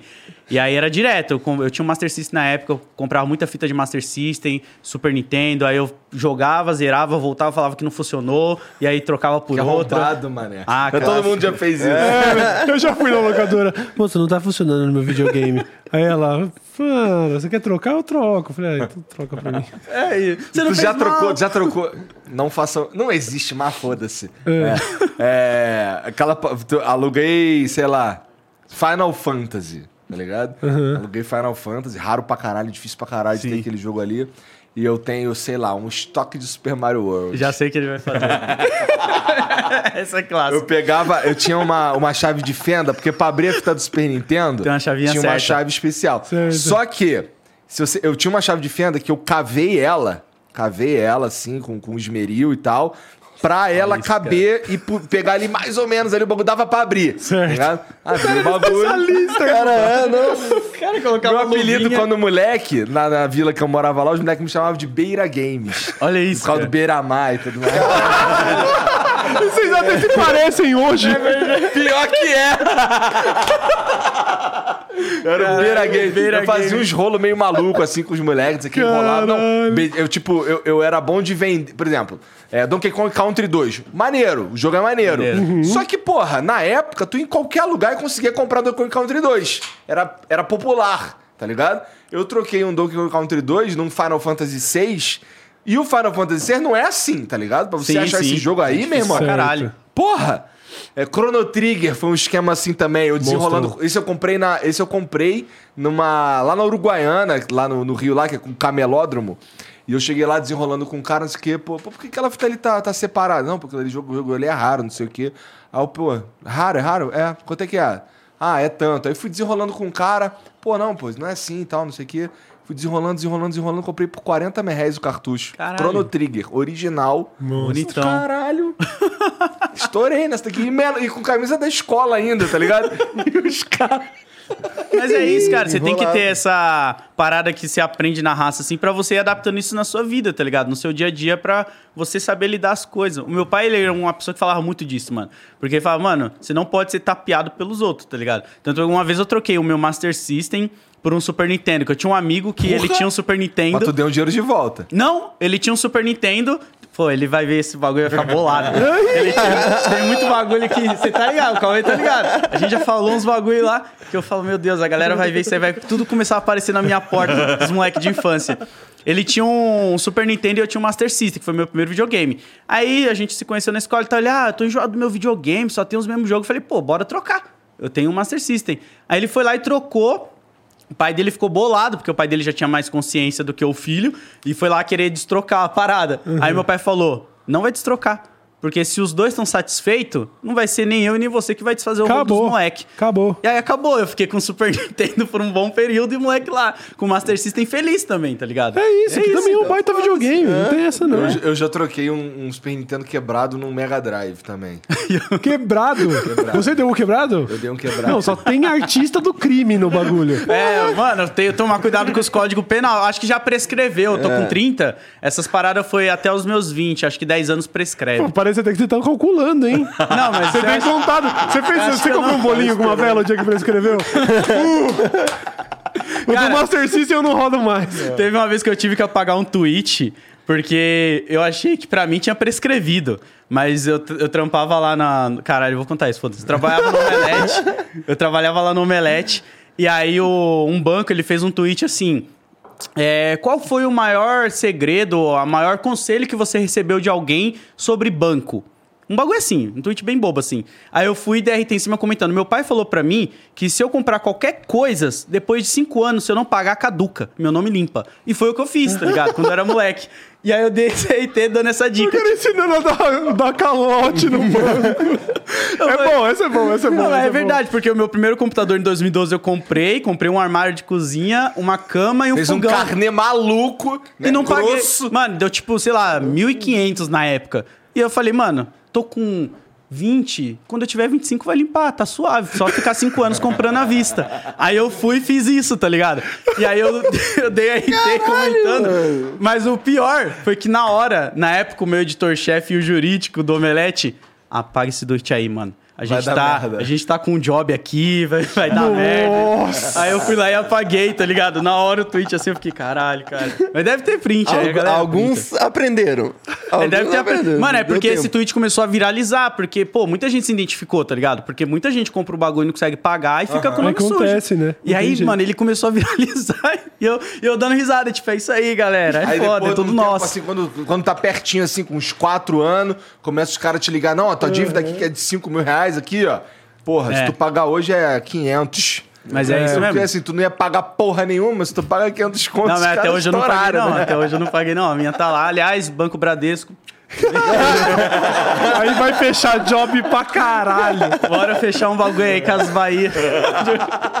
Pô, mas já prescreveu, cara. Eu era um moleque. cara. Mandando essa no ar, mano. Eu não acredito, essa foi foda. Admirei, Cara, não admirei. prejudique o nosso. Não, não tem- Não, se foda. Tem Isso nada a aí, ver, bola hein, mano? Cara, quando a gente. Não tem como. Quando- por isso que eu achei, inclusive, uma covardia de pegar esse lance de ficar pegando o tweet antigo aí. Porque a gente jovem é um idiota. Tá ligado? Inclusive, a gente chegou à conclusão aqui que, porra, não quero mais conversar com os moleques assim, muito jovem, não, tá ligado? Não é maneiro. Não, é- não sei lá, os moleques são. Eu entendo. Muita certeza do mundo, É. do caralho, os É. caras sabem de tudo. Sei, é tipo assim, beleza, é papo de velho mesmo. Mas quando eu vejo uma pessoa de 16 anos com uma opinião super forte, É. você pensa, mano, literalmente nada do que você faz importa. Você vai. Relaxa, ideia mano. Você tá se formando, tá? Vai ficar legal, beleza. Mas você não se estressa, não tem como você levar a sério, tá ligado? Acho da hora. Eu era um adolescente mega revoltado. Deu, tipo assim, serviu de base pra eu ser um, um, um adulto com opiniões formadas e tal. Mas você- quando você olha pra essa galera, você fala, pô, legal, curte essa onda É, aí. Mas assim, não- legal que você tem aqui uma diretriz, eu imagino que tipo de ser humano você vai ser, ou, ou, sei lá, tem grande chance de ser quando você se tornar um adulto e você tiver vivido. Porque você nem viveu, tá ligado? Como é que tu tem tanta certeza sobre a vida se tu, porra, nunca limpou um banheiro? Tá ligado? Tu nunca pregou um, um bagulhinho na camisa pra não roubarem da loja na Eder Magazine, tá ligado? Ou você Porra. nunca foi lá tirar esse pregador pra levar aquela camiseta do magazine. tem esses dois lados aí. Tem, o. Não, vai com calma, que senão você vai sair preso. Esse, esse golpe aí eu não dava não. Sabe qual que é o golpe que eu dava? Ó, cuidado se a gente for entrar nas pautas. Cauê. Não, peraí. Isso aqui que ele tá contando é uma história totalmente fictícia. Não, eu cara. também vou É, contar uma é história fictícia do totalmente moleque que morava lá perto da minha casa lá. Esse moleque que morava perto da minha casa, ele precisava usar calça jeans pro trabalho. Certo. E aí, é, eu não gostava muito da, da- Na época, lá no Rio, eu não sei se aqui tinha, mas lá no Rio tinha uma loja chamada Taco, que os jeans eram bem baratos. Aqui só tem Taco Bell hoje em dia. É, não, era uma, era uma é loja de roupa. Nem sei se ainda existe. E aí a gente. é, na verdade, ele, ele, e, por exemplo, entrava na CIA Ah, ele. pra, pra comprar calça jeans, tá ligado? Esse aí tinha uma personagem. calça jeans, aí ele botava lá uma calça jeans, experimentava, não sei o que, ficava maneira. Aí ele, pô, essa calça aqui é maneira, só que, pô, ela tá quatro vezes o preço da calça da Taco e tal. Vou fazer o quê? Vou procurar uma calça mais ou menos do preço. E aí eu troco as etiquetas só, porque mas tem que ser uma calça ligeiro, jeans. ligeiro. Porque assim, quando passa na máquina, fala calça jeans. Exatamente. Perfeito, ligado? perfeito. Caralho. Esse golpe aí o moleque dava direto. Tava diretão. Ah, mano, é isso aí. Ou a margem de lucro das lojas já, tão pre... já tá previsto essa porcentagem de, de contravenções, né? Vai fazer o quê? Não, e se você for ver, Porra, ele podia, ele inventou a Black Friday. o cara tava lá, na frente do dando tempo. menos desconto ali na outra calça, cara. Caralho. Ele Porra. mesmo se dava o desconto. moleque Pai do era MesaCast e da Black Friday. O amigo dele. O brother dele. O brother dele. foda. Não, é, isso é outro moleque. Pô, Eu, eu, eu sou muito moleque de prédio, de, de condomínio. Eu não. Eu, uma vez eu vi numa banca de jornal na- do lado de casa. A gente empinava pipa na época. E aí um moleque que tava comigo falou assim pro, pro tiozinho assim: Ô, que, que- quanto que tá aquela revista? Quando ele virou, ele catou um carretel de linha e meteu no bolso do meu lado, assim. Eu já fiquei em pânico, mano. Eu não queria mais voltar na banca, tá ligado? Passava meio olhando pra baixo assim, ele vai lembrar que nós roubamos a linha e eu nem fiz nada. Muito Jorjão, mano. Eu era muito bolsa, mano. Nossa, não, bolsa. tinha, tinha uns moleque muito sinistro que andava comigo mesmo na escola. É, a gente ia, a gente ia, por exemplo, não tinha aula, não sei o quê. A gente foi lá na Uruguai, a Uruguaiana, lá, o camelódromo, a gente acabou fazendo uns amigos ali. Então tinha, por exemplo, não tinha aula, a gente pegava o metrô, ia pra lá, ficava trocando ideia com os caras, não sei o quê, jogando um videogame de graça, porque na época lá, Play 2, tá ligado? Não tinha Aham. o Play 2, tinha o Super Nintendo. Aí é, tinha um moleque que ele andava com uma pastinha aqui assim. Tinha um moleque. Não, esse era um moleque mesmo. o moleque andava com a pastinha. Eu só não, eu só não vou explanar o apelido dele, senão geral vai saber. Mas assim, vagabundo encomendava as paradas pra ele na escola. Porra. Vagabundo falava assim: qual é? Porra, tô que, queria o Resident Evil 2 do Nintendo 64. Aí, não, demorou, pô, demorou, deixa comigo. O moleque ia com aquela pastinha dele aqui assim, mulher, ele, ele, ele ficava desenrolando aqui assim com os outros assim, o cara virava, não sei o que, ele pegava o bagulho, botava embaixo da pasta, foda-se. Pô, mas é muito doido. Eu acho que todo o mundo moleque, teve um ele, amigo ele, assim. ele, ele, ele, é, ele fazia, ele ia lá fazer loot, tá ligado? Eu tinha um amigo que ia na, na banca e pegava aquelas revistinhas da Level Up e vendia pros outros. É? tá ligado? E lucrava. Esse é um bom negócio. E é, porra, assim, muitas na mochila. Muitas. E era um amigo mesmo. Ó, pra não falar, Será amigo também. Pra não falar que eu nunca. Não, eu não, amigo meu no caso. Não, mano, tocava puteiro, meu. Olha essa história. que Agora eu tô pensando. É uma história tão nerdola que não tem graça. O que acontece? eu não acredito que eu vou contar isso. Deixa quieto, vamos pra próxima. Não, não, não. Agora eu quero assim, Agora- o- esse amigo meu era rato de Lan House, vivia em Lan House, tá ligado? Jogava muito Counter-Strike e também jogava Tibia na Lan House. Aí o brother que, que trampava na Lan House, ele arranjou uns arquivos não, é de Excel com uma lista de cartão de crédito. Só que é, eles testavam e não passavam. E a gente, ah, os moleques ficavam. Será que não passa? Não era assim, não tinha a menor esperança, mas geral conseguiu comprar umas contas premium lá, uns bagulho, com um TXT que chegou lá. E aí isso daí eu- eu a gente tentava e não conseguia, então ficava tranquilo. Quando começou a passar, aí começou a virar chavinha e falar, ô rapaziada, mas aí. Aí já é crime já, né? Ninguém, ninguém parou pra. Todo mundo geral, ai, caralho! Caralho, mano, isso aí já. Mas é isso, daí é, também deve caducar, né? Aí já é roubar. isso Aí daí já é foda. Isso é 2001, pelo que eu. Não, eu conto. na, na minha escola, cara, tinha vagabundo em 2001 que vagabundo já clonava cartão já. O moleque meu chegava lá na, na escola lá com, com, Caralho. com a nota fiscal lá, comprou uísque pra caralho dos Caralho, mano. Os cara- Caralho, que sério, os caras já tomavam uísque na escola mole- já. Cara, Ele foi Rio de Janeiro é Rio. avançado. É diferente. o bagulho Caralho, lá. na, as minhas escolas, eu conto esse bagulho e a galera sempre fica meio assim. Aliás, um abraço pra galera que vai reconhecer. O maior feito, feito não, né? Que eu não me orgulho disso. Mas é uma das piores coisas que eu fiz assim no meu período da escola, que eu parei de estudar na sétima série, né? A escola não, não era um lugar muito que eu ia pra estudar. Foi que eu tomei banho na caixa d'água da escola, tá ligado? Eu contei esses dias, né, lá no, pro, pro Cauê e pro Buba só. Que, tipo assim, eu estudava na escola Júlio Diniz. A galera vai O saber. cara tá dando a, a planta. Não mas, não, mas é que hoje em dia é outra. Mano, teve um dia que eu Já contei essa história. Já caducou. E eu fui expulso de lá. Puf, eu me- enfim, eu Por fui causa lá. disso? É, a gente tava empinando pipa em cima da, da quadra da escola, que é aquelas quadras com latão, tá ligado? Que é tipo um latão, não sei, o telhado.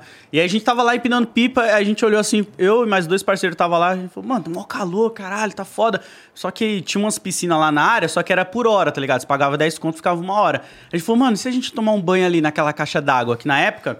As caixas d'água da escola eram aquelas azulzona grandona de tampa, não era que nem hoje em dia que é umas largona. A gente tirou a tampa, entrou lá e ficou, tá ligado? Tomando banho, zoando e tal. Clássico. Tem Aí o segurança chegou e pegou nós. E aí levou pra. Pegou no domingo, isso foi num domingo. Aí na segunda-feira a gente foi pra diretoria, chamou meu pai, minha mãe. Ó, seu filho não vai dar mais pra ficar aqui, papapá, fez isso, isso e isso, a escola vai ficar parada uma semana porque vai ter que lavar a caixa d'água. Uma semana? É. Você fortaleceu geral, então. Caralho, Até é hoje herói tem a galera que de- conhece essa herói história, do Júlio mano. Diniz. Tinha que abrir uma estátua do Load lá, mano.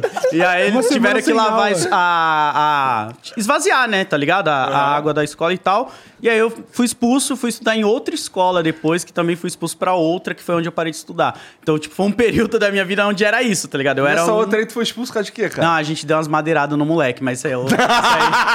Isso aí. Isso aí. Isso aí. É o que eu, falando, eu falo, mano. Isso é outro rolê. O bagulho é outro rolê, mano. É bizarro, cara.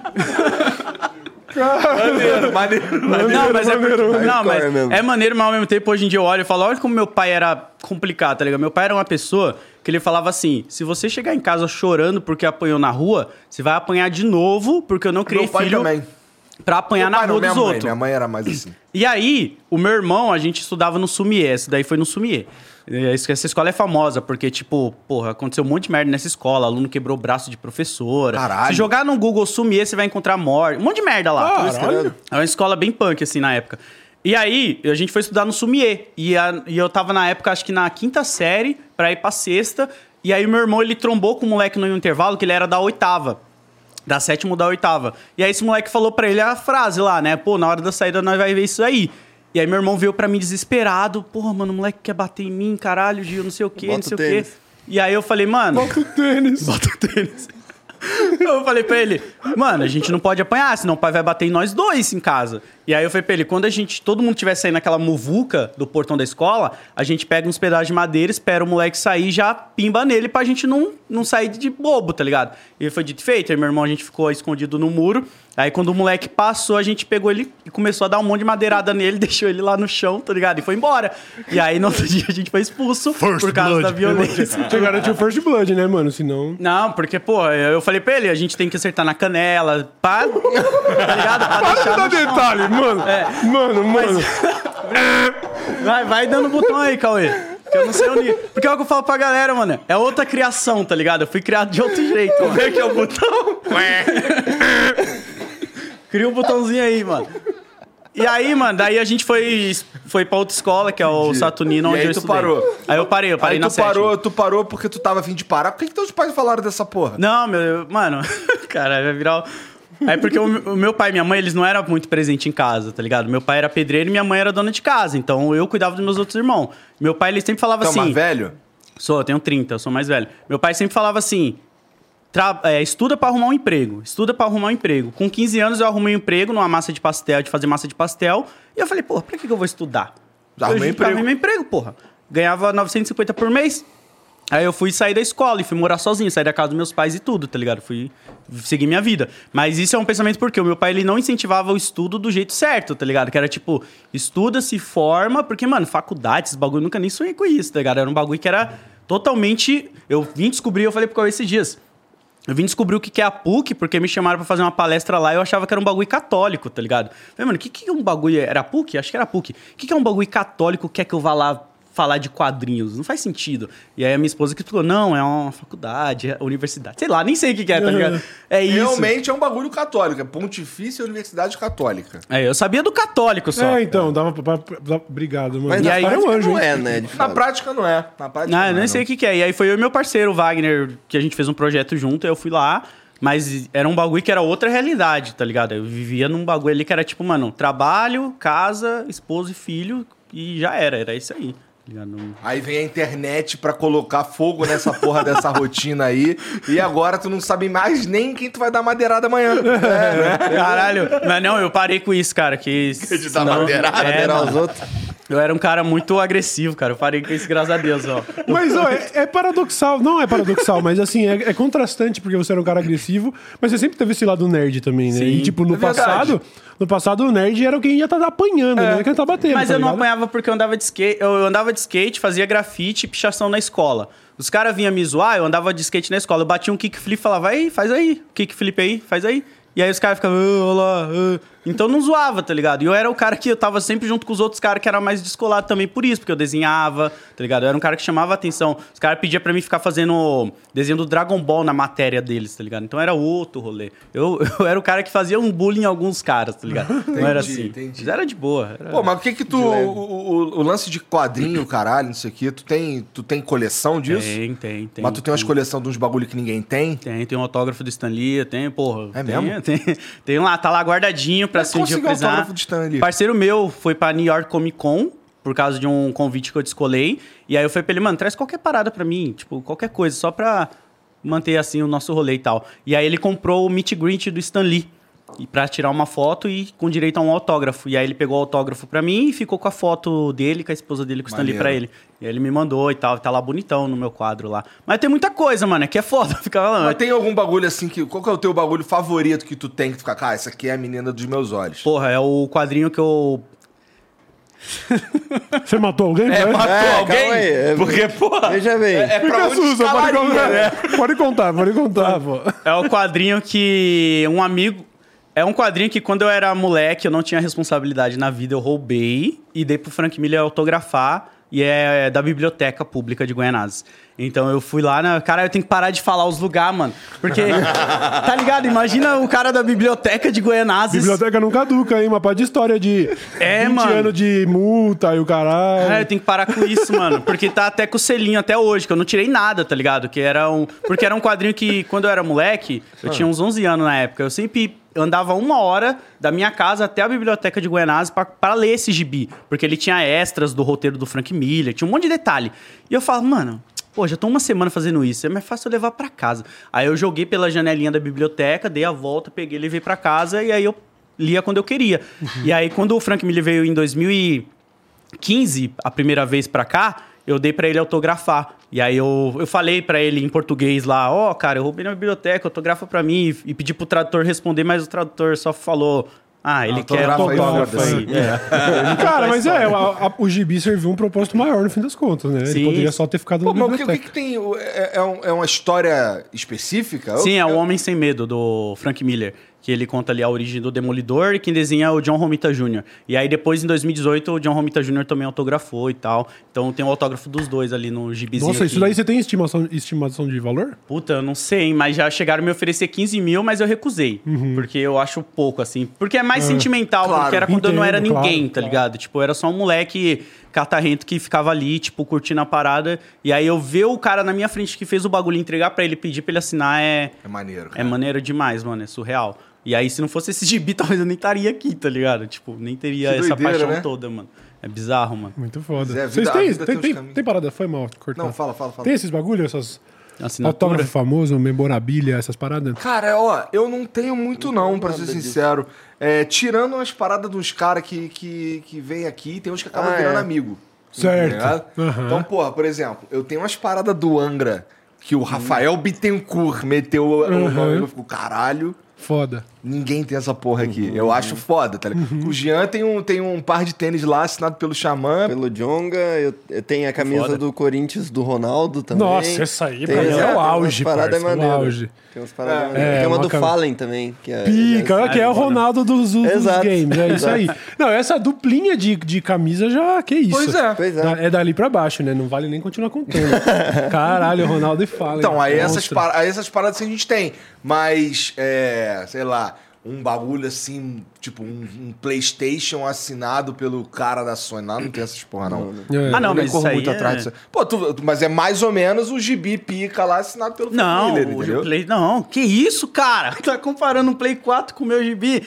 O meu, cara, foi o Frank Miller, cara. Mas é o que eu tô dizendo. Ele Imagina um revolucionou Play os 4, quadrinhos. um Play 4 lá. É, eu tô falando, é, um PlayStation 1 que seja, Ah. que um que O criador? criador Ah, dessa tá. porra assinou ah, ali. achei que você tava falando no executivo da, da Ah, um PlayStation. random, não. É, o cara eu, que pô, teve, o cara que inventou, o cara que teve essa ideia. Aí é foda, uma- aí é da hora. Então, aí é, é tipo o Frank Miller assinar um gibi muito foda que ele Sim. fez um tempo atrás, tá ligado? É. Eu acho. E Isso tu, é tem foda. essas porra? Tu tem essa espira pra começar? Não, eu acho da hora, mas é que essas paradas geralmente. Se você conseguir, como o Load conseguiu, como o Jean conseguiu e tal, aqui e tal, aí é legal pra caralho. Essa parada do mercado de memorabilia, né? A gente foi, foi numa, numa loja em Vegas que tinha lá, por exemplo, um quadro do Jordan, que é ele, é o wingspan, assim, né? A envergadura dele, assim, meio que em tamanho real. E aqui na- no canto, acho que tem um autógrafo dele, tá ligado? E os caras estavam pedindo, sei lá, tô chutando 10 mil dólares na parada. Você fala, pô, é legal pra quem tem uma grana infinita pra gastar, mas não foi nem pra você o autógrafo, tá Isso é ligado? foda. Eu tenho duas paradas da hora, mas um deles não foi pra mim, é presente também. Eu tenho um, um pôster dos Oito Odiados, autografado pelo Tarantino. Porra! Foda. Só que eu ganhei do. O João Picaseca tava fazendo um trampo com uma agência. Ele não era muito fã nem nada, caiu meio que no colo dele. Ele falou: qual é essa agência? Você gostaria tal? Eu falei: nossa, na, na hora. Mandei enquadrar, tá lá na minha sala. Dele e do, do- de um dos atores do elenco que eu não lembro quem. E, mas o que eu tinha um pra mim foi um, um saquinho da, daquela metanfetamina azul do Breaking Bad, autografada pelo Aaron Paul. lá da época é do. foda, é, da época do, do, do final da série. Tinha uma Caralho. ação online lá, um sorteio, pá. Sabe esses crowdfunding? Aham. Aí você tinha umas metas lá, doava uma grana, você já ganhava umas paradas Tu e tal. nunca estralou, não, uma pedrinha daquela bolsa? Porra nenhuma, parece pedra de aquário. parece pedrinha de aquário o bagulho. É Pô, é bem pensado, né? Sei lá, né? Caralho. Já pensou, mano? Acho que assim, é tão na cara que vagabundo nem testa. Ah, isso aí não é metanfetamina, Ah, não, alguém testou, né? Alguém deve ter testado. Pô, eu é piro, ni- eu pirava mais em colecionáveis assim, com autógrafo Uhum. e tal.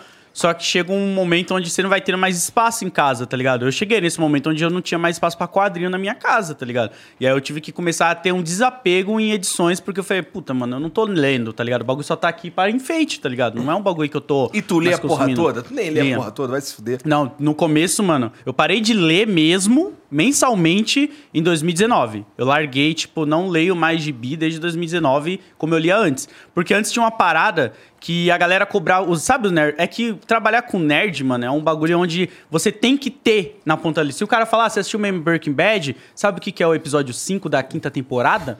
Eles já vêm assim. Então, o meu medo era, tipo, se alguém chegasse pra mim uma vez e falasse, ah, você tá lendo uma mensal do Homem-Aranha que tá saindo agora? E eu falar, não, eu o cara olhar pra mim e ficar. Sabe, eu não sabia como ia Sim, continuar. achar que você manja pouco. E aí eu ficava nessa, então eu lia doideira. tudo, tá ligado? Tanto é que, tipo, pô, eu sei que a criação do Porco-Aranha é 1983. A primeira vez que o Porco-Aranha apareceu nos quadros. Tem umas informações inúteis, assim, que eu tenho na minha cabeça, de tanto que eu ficava ali lendo e consumindo esse conteúdo. Pra não ser pego de calça riada. Exatamente. Porque eu, na minha carreira toda, eu sempre fiz todos os meus vídeos, eu sempre eu não tive um roteirista, tá ligado? Era eu dando minha opinião em cima do que eu li, do que eu consumi. Então, pra mim era mais tranquilo até pra fazer palestra e outras coisas. Mas era gostoso, mano. Mas O hoje cara em dia te contrata pra tu dar uma palestra sobre o quê? Com todo respeito. Entrevista, aqui, pô. a Marvel nos cinemas. É tipo. Ah, mas é verdade, isso, você é é. meio que conhecedor da parada, É mano. isso, tá ligado? Tipo, quem é o novo vilão que. Cara, eu tô pegando a mania do. Parece o Cauê, não. Quem é o novo vilão Pra que. quem interessa calar Load Comics.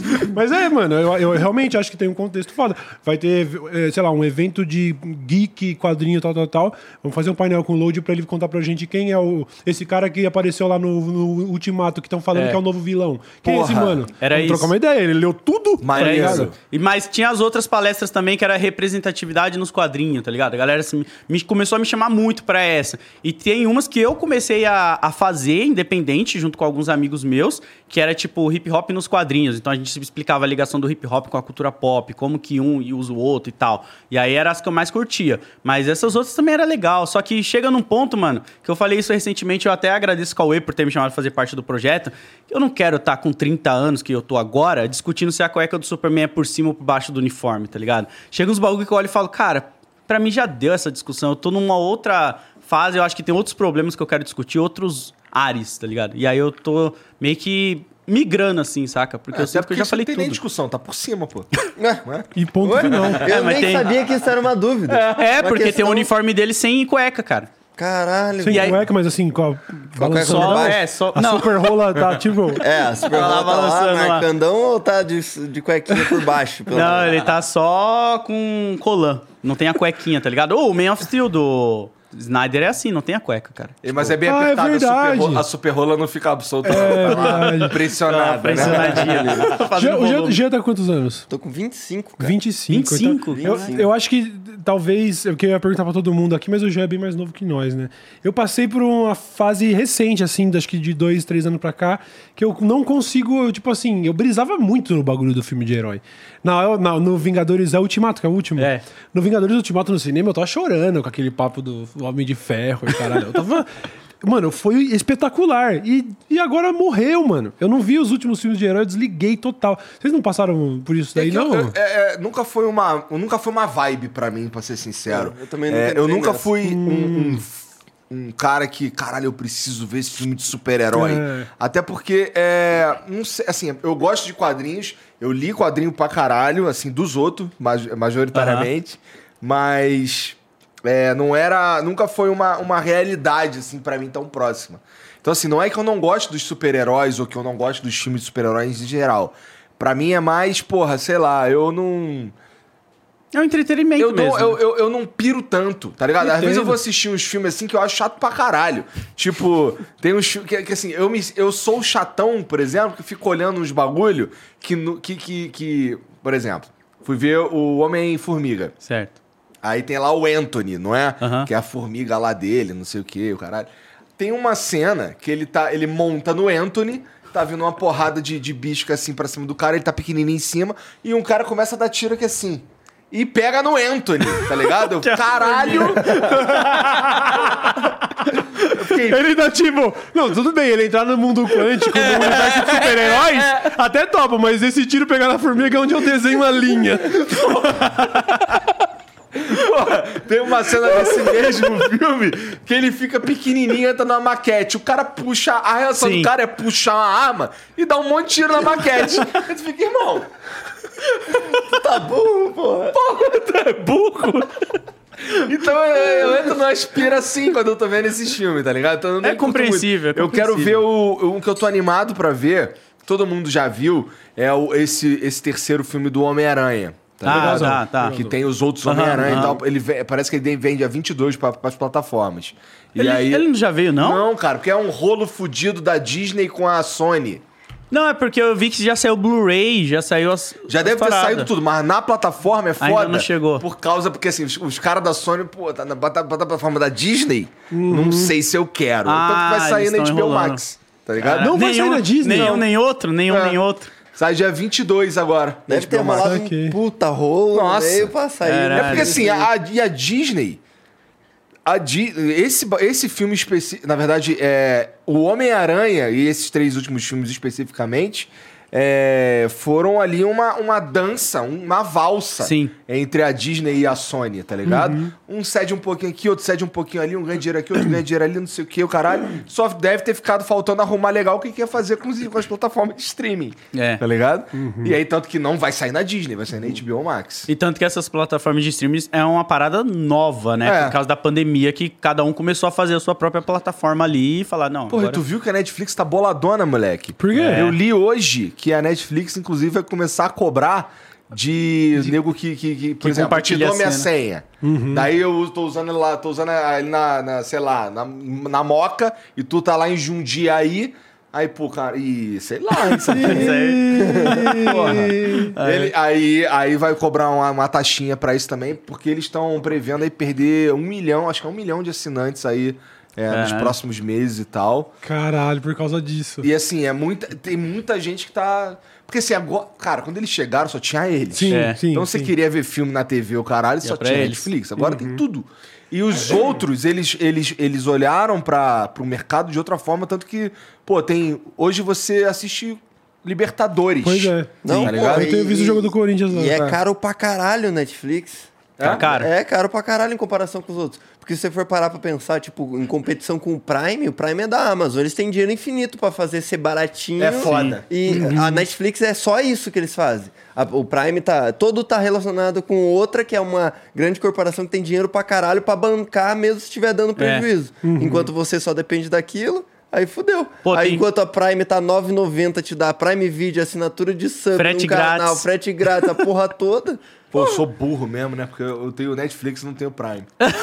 Burrão. Aí você tá vacilando mesmo, mano. Não, vacilão, eu tenho tudo, eu não uso nada, mano. Não- Isso é o ruim, né? Não, Porque a gente às vezes quer ver um filme e aí ele só tá lá numa plataforma X. A gente tem que pagar Torrente, pra ver porra. lá. Vai se fuder. Tá ligado? É, eu, Torrente, eu, eu sou torrente. Eu pago o ah. bandido pra caralho. Essa aí você não quer confessar, não, pô. Isso aí, ó. Eu peguei o moleque de pau na escola, mas pirataria eu achei meio pá, entendeu? Não, não. O outro ali usando cartão clonado. pra... 2001, hein, Polícia Federal? Pode esquecer, viu? Mas não era Esqueça. penta ainda, tá ligado? É, esquece.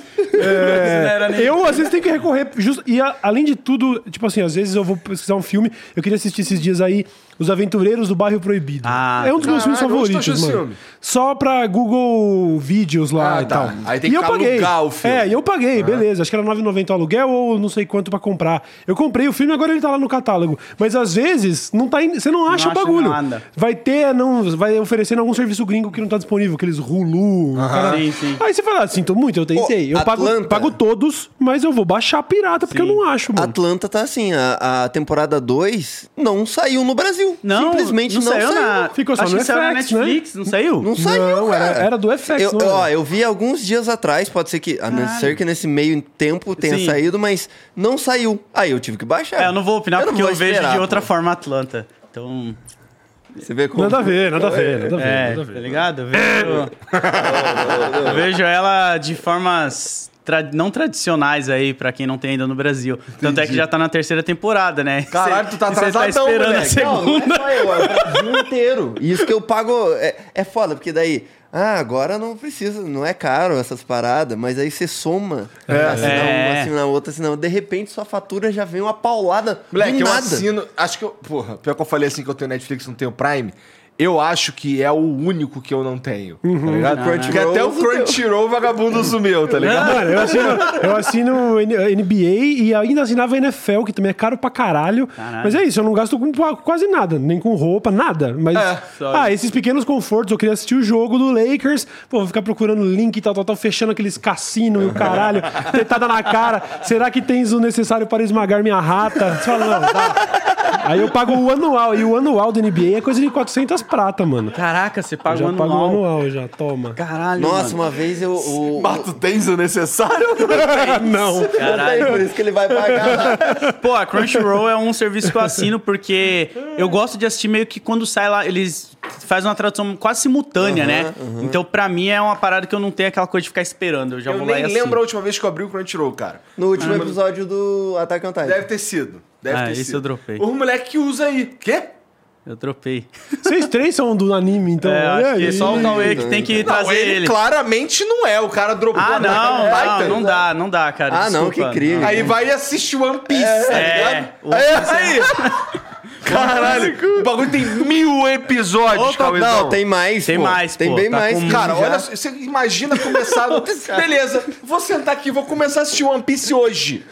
Tem mil episódios, tá Mas ligado? são mil que você vai olhar e falar, valeu a pena esse meu tempo de vida. duvido, Valeu, eu duvido. aposto Não é com possível, você sem duvido. conto Nem fudendo, que duvido, você duvido. chora no Não existe- episódio. Eu aposto com Ah, você. no do navio. Do barco. do Não barco. esse, nem esse, nem chega. não nem chorou no do barco? Chorei, Não chorei, tem chorei. como mil episódios de uma série serem todos bons. Não, Tipo, não, tem, como. não, só não como. tem. Não tem como, não tem como. Breaking Bad, cara, é uma das melhores séries. Cinco temporadinhas fechada, né? Certo. Pra mim, o One Piece. é- Caralho, eu vou falar um bagulho que a galera vai ficar louca. É tipo. Breaking Bad dos animes. Nossa! Caralho, cara, que papo é esse? dilui muita água, né? Joga um monte de água lá pra ficar bem extenso. É, um Cara, é per- agora vai sair o capítulo 1144, que é o que vai sair sexta-feira agora que eu vou ler. Eu já li os spoilers. Mano, já tá Por que encaminhando você já pro leu os fim, mano. spoilers? Eu go... é, mano, sabe aquelas tia que acompanhava a novela Sei, e gostava? sei. É a mesma revista, vibe. eu tô ligado A minha mãe é, fazia fazer isso. isso, O Buba é um cara que isso. z- liga zero pra spoiler. Eu não consigo entender isso. Eu também não ligo, não. Sério? Porra, eu fico bolado, mano. Tomei os que não spoilers ligo ali do Stranger Things, do The Boys. Eu já fico desgraçado da minha cara, mano.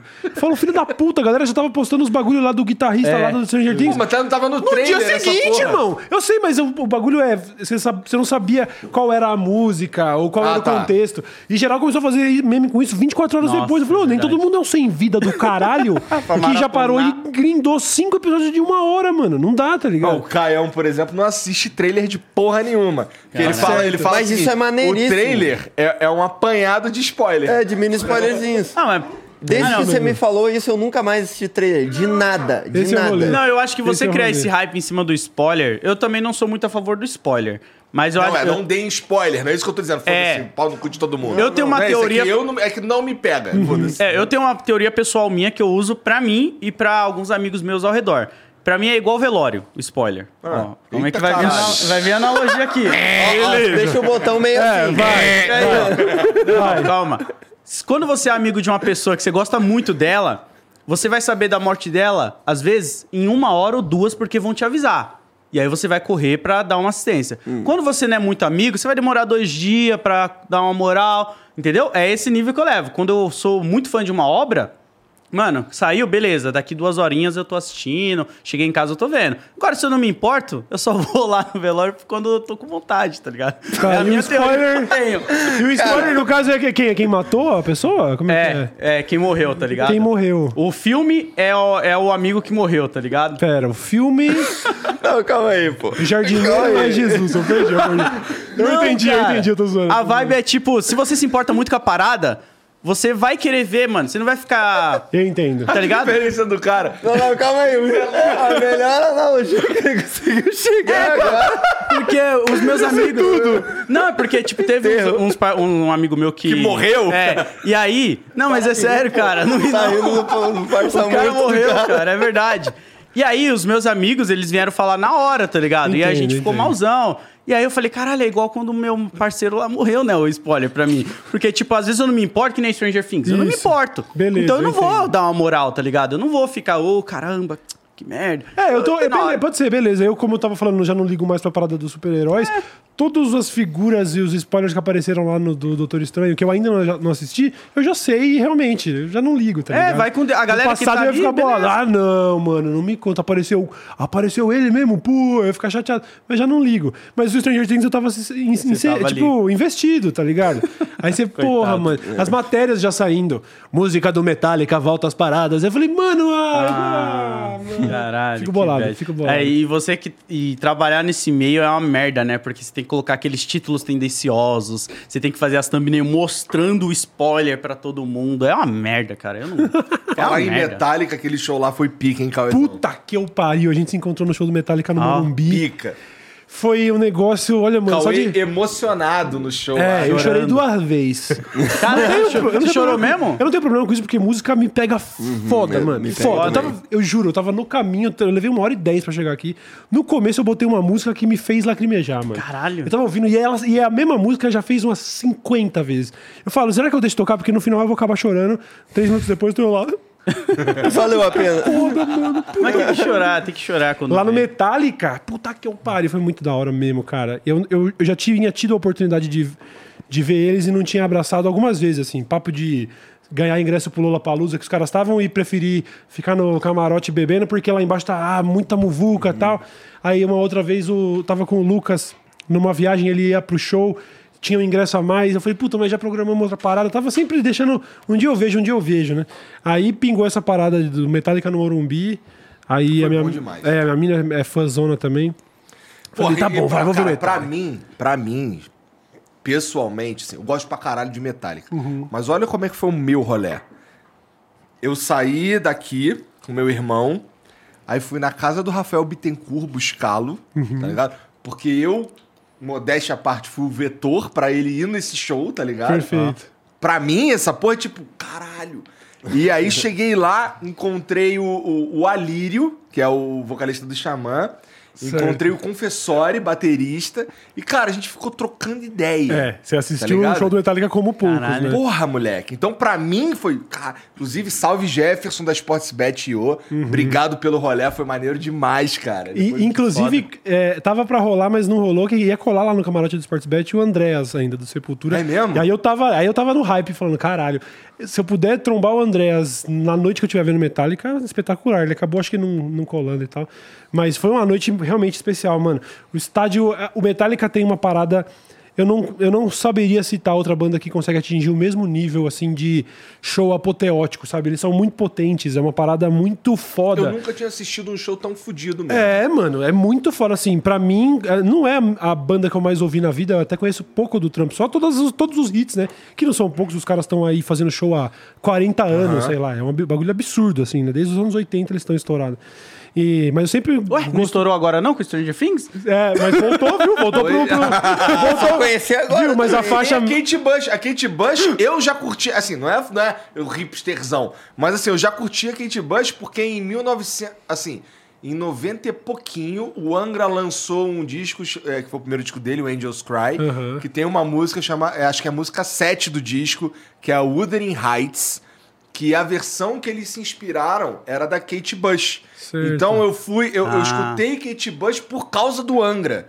Então, assim, essa Running Up the Hill eu já manjava, mas nem foi porque eu manjava muito de Kate Bush, é porque eu fui procurar saber Sim. por Da causa hora. do Angra, e o cara. isso- Eu, eu te fui ter contato com isso em 2000 e pouquinho, 2002, mais ou menos 2001 por aí. E aí eu curtia já. E aí ver a galera curtindo, mas assim, a sensação que eu tenho não é, ai. Ah, vocês Agora todo mundo gosta. Agora todo mundo gosta. Não, pra mim é. Que foda que tá todo Sim. mundo vendo que música dos anos 80 é muito pica. Esse é o espírito. Muito pica. Esse é o espírito. Eu falo, tô- que bom que tá todo mundo gostando dessa porra. É. O Metallica aí pro topo das paradas, não é o Foda, topo, né? mas voltou a figurar lá com o Master of Puppets. Mano, eu acho animal, espetacular. Porque a gente tá, na- inclusive, numa geração musical onde tudo é muito mais eletrônico e isso não é demérito. E tipo, menos longevo também. É, É. E, a- e inclusive com faixas musicais cada vez mais curtas e tal. Então, pô, o Metallica é meio que uma, uma das últimas resistências aí, né? Pra você estar numa parada com uma- o Master of Puppets é uma música de É uma quase música oito longa, minutos, é. tá ligado? Com solo e volta e é refrão uns quatro, cinco vezes e o caralho. É, eu acho legal pra mostrar meio que um trampo ó, adolescente. Ó, que da hora como, como faziam, tá ligado? Sim. Os caras são muito foda, mano. Ver os caras ao vivo foi realmente. Os caras tão vovô e potente. Potente pra caralho. Muito foda. Eu tive a oportunidade, uns anos atrás, de entrevistar o Trujillo, o baixista, tá É? ligado? Caralho, que E foda. aí, na salinha, que era no hotel onde eles estavam hospedados pra ir pro Lollapalooza, estavam também o Kirk, guitarrista, e também o Lars, baterista. Só o James, que era o que eu mais queria trombar e poder tietar, não tava.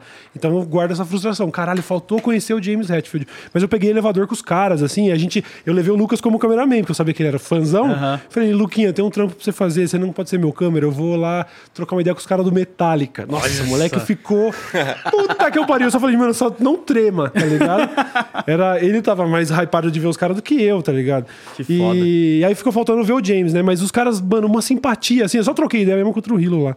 Muito simpático e tal. Porra, um bagulho foda, eles são uma família de tiozão, assim. Quando viajam pra outros países, viaja, sabe? Filho, filha e tal. Fica aquela coisa, você vê eles juntos ali, você fala, caralho, é isso, Que eles são uns massa. tiozinhos, mano. Só que sobe no palco, os caras são. Nossa, transforma, é né? Muito Doido, é muito intenso, Caralho. mano.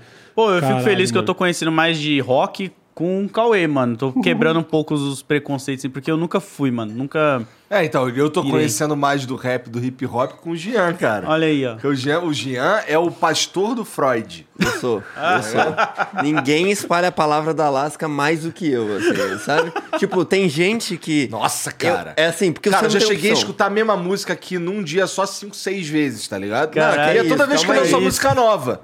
Lançou a música nova, é cinco, seis vezes que tu vai ouvir aqui. Porque play toca a música, tudo dele. toca uma música e aí toca outra, daí toca a primeira de novo. É, exato. Daí toca outra, toca a primeira de novo. E fica assim, tu fica, cara, tá bom, Jean. Então, e aí tem uma parada que é, desde o começo foi. mudar pra Então, tá vendo? Baila eu não aguento mais. E não é nem que a música é, bo- é ruim, é foda a música.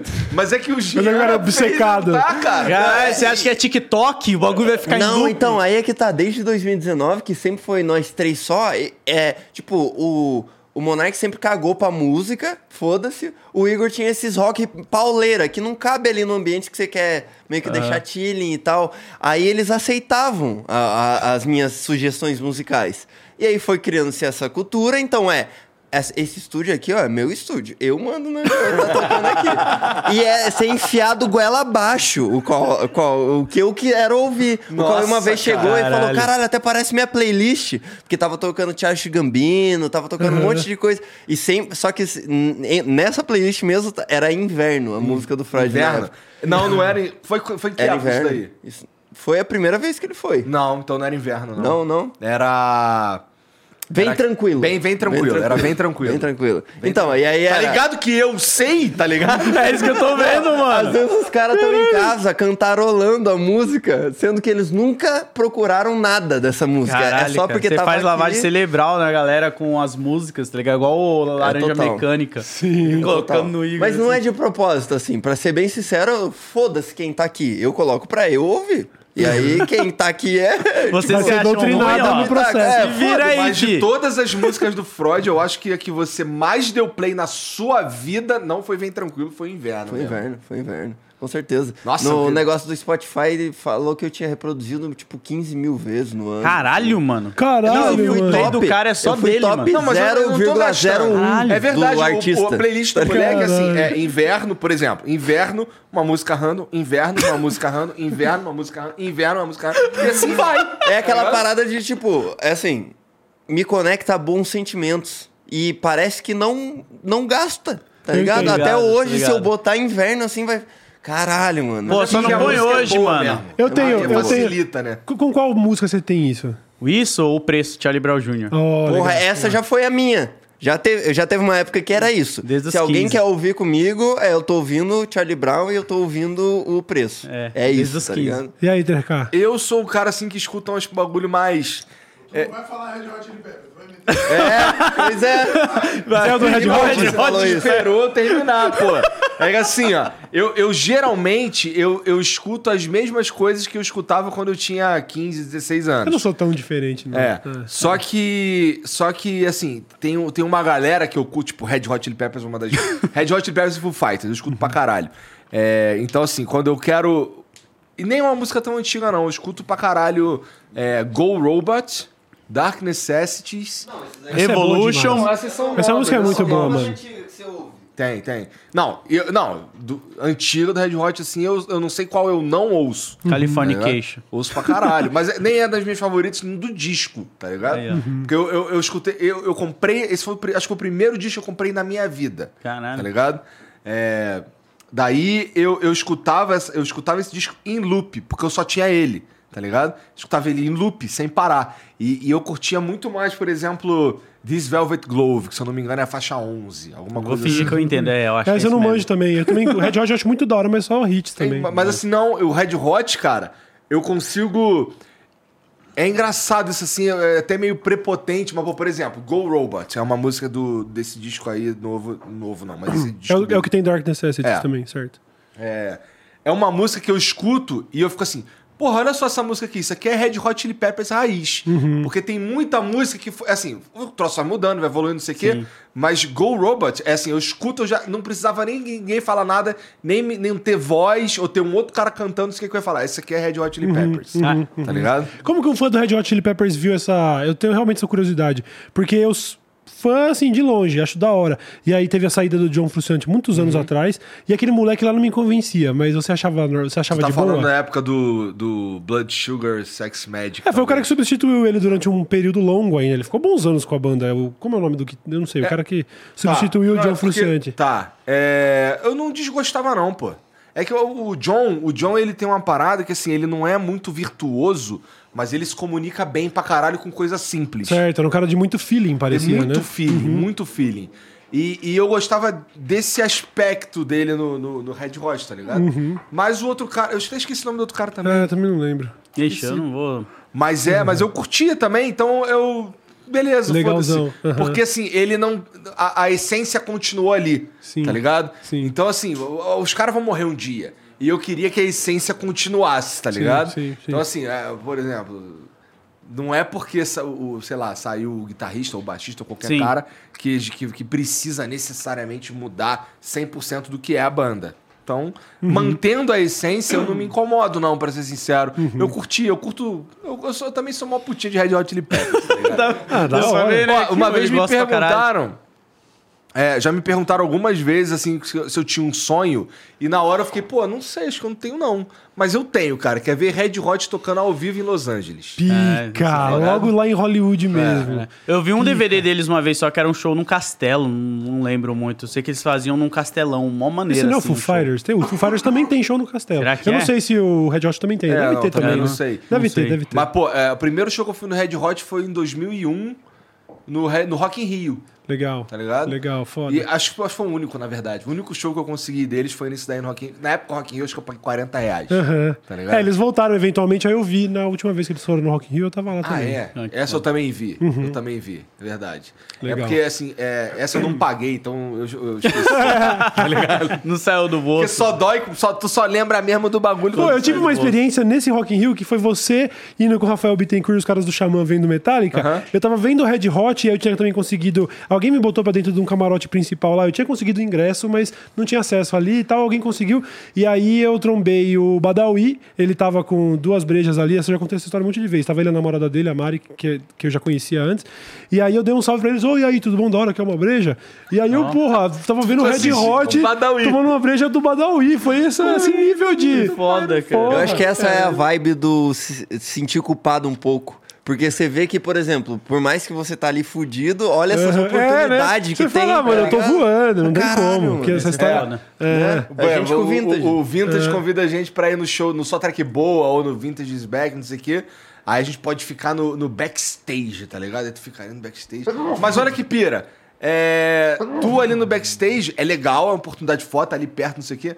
Mas é bem mais legal estar no meio da galera. É, né? Porque essa experiência do palco, tu só tem se tu tá vendo palco É, de os frente, caras tá ligado? planejam o palco pra, pro, pro, pra pista, não pra, pro backstage que tá olhando. Tipo, quando a gente. É, o... Eu fico olhando as costas do Vintage, ele tocando aqui É, assim, e um monte. Você olha pra cima, tem uns Uhum. painel de LED. aqui, Você tá ligado? fica, caralho, que É, porra é essa? da hora tá lá. Aí uma hora que eu fui mijar, que eu, caralho, olha lá, os painel fazem sentido um do lado do outro. Tá ligado? Não é só um monte de painel solto aqui com as luzes. Lembra disso? Pô, teve um show que eu, eu me arrependo até hoje de nunca ter conseguido ir num show de Charlie Brown Jr., cara. Eu fui, Eu um, também. fui em 2002, lá no... Na época era ATL Hall, lá no Rio, na Barra. E eu fui e, e foi bom pra caralho. Eu foi no imagino. Bocas Ordinárias. É isso que eu ia falar, álbum de 2002, É. Bocas Ordinárias. Caralho, Bom mano. demais, É foda, bom hein, mano. demais. Falam que o show que eles fizeram no Morumbi pra abrir o Link Park foi melhor do que o do Link Park no Morumbi, mano. Eu não duvido nada que tenha botado abaixo, mano. Charlie Brown é embaçado. eu achei Eu era, foda. eu era muito fã do Raimundos na mesma época ali. Então eu, eu era. Não ouvia o Charlie Brown porque eu tava vidrado no Raimundos. E em 2002 foi quando eu fui no show do Raimundos em Fortaleza. Caralho. Foi um bagulho. Nossa, de. de Pô, era mas aí tu saiu daqui e foi pra Fortaleza. Não, morei lá um ano quando era moleque. Ah, é? em 2002 eu tinha 15 anos de idade. E aí, inclusive, foi loucura dos meus pais, assim. E aí eu e os moleques da escola, só, sem uma supervisão do adulto. Era tipo meia dúzia de moleque de 15 anos de idade Pra no Raimundos. ouvir... É, quiser, como é que é? Fizer há pouco o inteiro deixado todo quebrado, desfigurado, irreconhecível até pra mãe. Essa música aí. muito já- foda. É, é, pra mim é a melhor dos Raimundos. É, eu gostava. Pra mim, a mais porrada ainda era a Tora Tora, que eles falavam de maconha pra caralho. E se eu já sou maconheiro, a culpa é do Raimundo. Deixar claro isso aqui. Não é do D2, Obrigado. cara? Ah, Não é. D2 O D2 também teve a influência. Eu tenho 34. Tá, então o D2 influenciou. Com mesmo. certeza. Na época que, que a- a- estreou na MTV aquela do Eu Continuo que mandou tudo até a última ponta, eu tava na adolescência, eu via pra caralho. Eu achava, achava o Pô, foi o segundo animal. CD que eu comprei na minha vida. Foi o acústico da MTV do Planet Ramp. É. Foda, Foi o Planet segundo que Ramp eu é fui lá foda. comprar. O primeiro foi o disco 7 do Charlie Brown, Toma Inatividade, que eu comprei assim, tipo, juntei grana e comprei. Aí depois juntei pra comprar esse MTV, porque eu achava muito foda tudo que saía do D2, assim, na época, sabe? Eu tirei onda, eu ficava louco. Aí eu fui lá e peguei e eu achava foda aquele show. O Planet Ramp é muito foda, mano. E eu cantava uma música errada do Planet Ramp até dois meses atrás, eu te contei isso, né? Qual? A música que ele fala que eu mato a cobra, tá ligado? É, você acha que é Stab. Que ele fica. Eu mato a cobra e ainda dou um bico no ninho. O refrão é isso, né? Eu cantava eu mato a cobra e também um ladrão da economia. Faz nem sentido. Mas eu, eu juntava Mas ali. eu não vou te julgar, não. Tá ligado? Sabe Eu por quê? juntava. Tem, um, tem um- um- uma música muito famosa que, que, que, que versa da seguinte forma: Marrom bombom, marrom bombom, Nossa, nossa cor, cor marrom. Mas pra mim era marrom bombom, marrom bombom, rosa com marrom. Não é ruim. Caralho! Não é ruim, não é ruim. Aí eu sempre fiquei, rosa com marrom. Por que rosa com marrom? Caralho, cara. Uma, uma, uma galera que cantava e eu, eu sempre me enrolava, no, tipo, sem ler a letra eu ficava fudido. Era o, o, o Gabriel Pensador, ficava fudido.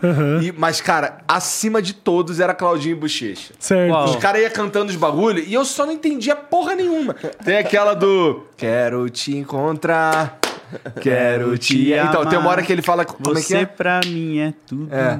Minha. Aí tem um. tem- como é que é? Você ignora. É, não, não é nessa parte, Tudo não. que eu faço. É. Ah, é aí mesmo. Depois vai Depois vai embora. embora, Desatando os nossos laços. Esse desatando os nossos laços, eu ficava. Quê? Eu- aí eu voltava, eu voltava e ouvia, juro por Deus. Eu voltava e ouvia essa porra dezenas de vezes e. Caralho! Eu sou um tapado. Eu não sei o que ele tá falando aqui. E sabe o que é foda? Agora contamina pra sempre, porque você falou lá do rosa com marrom. Você nunca mais vai ouvir a música igual, tá? Você aí assistindo, esquece. Daqui pra Vai frente. ficar com rosa Tinha, com tem uma marrom. música do System of a Down que a galera vai reconhecer, eu não lembro exatamente o nome da faixa, mas é do primeiro álbum, que tem um trecho que o cara fica falando a frase Look at each other, look at each other. E ele fica lá, look at each other. E aí um brother uma vez me falou, mano, parece que ele tá falando o cara idiota. Esquece, mano. Faz 20 anos que o moleque falou isso. Eu tô pra sempre. Toca a música e fica lá, o cara idiota. Não, eu tenho isso com. é, puta, mano. é, I'm Yours, do Jason Mraz, algo assim. Aham. Que é. Ele fala não sei o que, descendo o cu do Ronaldo. Aí eu. Falou do cu do Ronaldo aqui! Juro pra você, cara. Vai ouvir, vai ouvir. E fudeu. E foi bem isso que você Caralho, falou. Ronaldo, isso é bem, bem que você falou, que eu não ouvi isso. Mas alguém ouviu ali que tava comigo e falou: o cu do Ronaldo. Já Eu, era. Puta que pariu, agora é o cu do Ronaldo. É cu É do igual essa Ronaldo. do D2, mano. A minha mina aqui, a gente voltando de viagem, já falou, mano, ele não fala eu mata cobra e ladrão da economia. não cabe na rima. Você tá correndo. Ela, você tá correndo em cima do beat. Cara, mas essa daí é muito maluca mesmo. Essa não faz nenhum Não, mas é que se você escuta, na época era no Acústica MTV, então era um, uma Ah, barulheira, tem tá dessa, do caos, E aí do o. Stab, ele ficava lá, eu ma... pra, pra mim não faz sentido, eu mato a cobra e ainda dou um bico no ninho. Eu acho que a minha ficou uma versão mais, tipo, porra, mata a cobra e o ladrão da economia, tá ligado? Eu prefiro também. É. Ma- Mas a do Claudinho Bochecha ali não é nem que eu ouvi outra coisa, eu só não entendia mesmo, tá ligado? Doca da época. É. Caralho. We're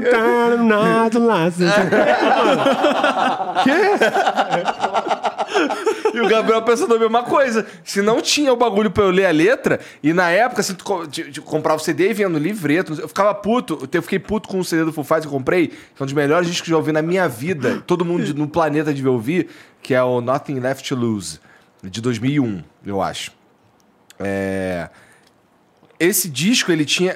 Pra você ver a letra, você tinha que colocar o CD no computador. Mas eu não tinha computador. Ai. Aí eu ficava, caralho, porque ele tinha um bagulho multimídia, não sei o Sim, que e sim, tal. Nossa, hoje em dia nem funciona. Porque Nem- hoje em dia os computadores nem vêm com leitor Nem de tem CD. É, pois é. né? Caralho, cara. Pelo amor de Deus. Aí pra... Mas hoje, pô, se quer ler a letra, tu vai na internet, É, é fácil, então. né? lá. Mas eu era Mas desse daí, de 2001? ficar, ficar na letra, mano. Eu É. aprendi inglês com encarte de CD, mano. Eu aprendi, eu aprendi inglês jogando videogame. É, cara. de Aí, videogame, principalmente em- quando começaram os MMOs, e aí você tinha que realmente tentar dialogar, né, ainda que fosse escrito. Foi ali que o bagulho realmente pegou. Mas eu, a minha introdução pro inglês era com um álbum, por exemplo, das Spice Girls, mano. Que eu tinha, sei lá, 12 anos de idade, tá ligado? Caralho. Aí tava lá, e eu Spice lembro lá. Pois eu é. aprendi inglês com o jogo do Gasparzinho. eu entendo totalmente essa aleatoriedade, assim, sabe? Um, eu, lembro que eu tava jogando Play 1, um jogo do Gasparzinho, e aí é, eu- é, é, era um churrasco da família, assim, veio um amigo do meu pai e, e começou a olhar eu jogando, assim. Aí eu, é, você fala com um NPC e tem que escolher a opção certa. Aí eu escolhia. Aí eu lembro que ele falou assim: "S- como é que você sabe o que, qual que é o certo aí? Você, você entende o que tá escrito? Eu falei, não, só foi na tentativa e erro tantas vezes que eu decorei qual que era a opção certa. Ele, você sabe por que, que você não entende? Não, porque tá em inglês. Falei, que porra que é inglês, tá ligado? e aí passou um tempo, ele me deu um dicionáriozinho e aí ficou, Caramba. falou, ó, Ah, se você olha ali o que tá escrito, procura aqui a palavra. E aí isso deu start e deu, caralho, inglês é um negócio. Caralho. Pra mim era, tava em código aquela foda. porra lá, Eu tá aprendi ligado? inglês meio, meio sozinho, assim. Quando eu era moleque, minha mãe até me botou no CCAA, o caralho. Mas assim, o- e tinha uma vizinha lá que, que, que manjava e também me, me, me ajudava nas paradas. Mas assim, o interesse em aprender, eu aprendi meio que sozinho mesmo. Assim, eu comprava pra ter uma ideia, assim, é, eu fui lá na, na- no Largo da Carioca, de vez em quando tinha uma. Como se fosse um sebo a céu aberto, tá ligado? Aí os caras botavam as barraquinhas lá e ficavam vendendo as paradas. Aí eu comprei por um real um livro do Conde de Monte Cristo, uma edição de 1925. Eu tenho certeza que foi um erro. Os caras Caralho. colocarem essa porra lá. É, comprei um, um, um livro que tinha quatro peças do Shakespeare em inglês e comprei um dicionáriozinho. Então, eu assim, eu, eu era muito interessado naquela porra. Então, tanto quanto quando eu fui trabalhar na cultura inglesa lá, os caras, eles, ele, eu não tinha um curso pra apresentar. Eu tava na faculdade de letras, mas tem uma galera que anda na faculdade de letras achando que vai aprender inglês na faculdade. Certo. Sendo que não é, você já tem que saber inglês, né?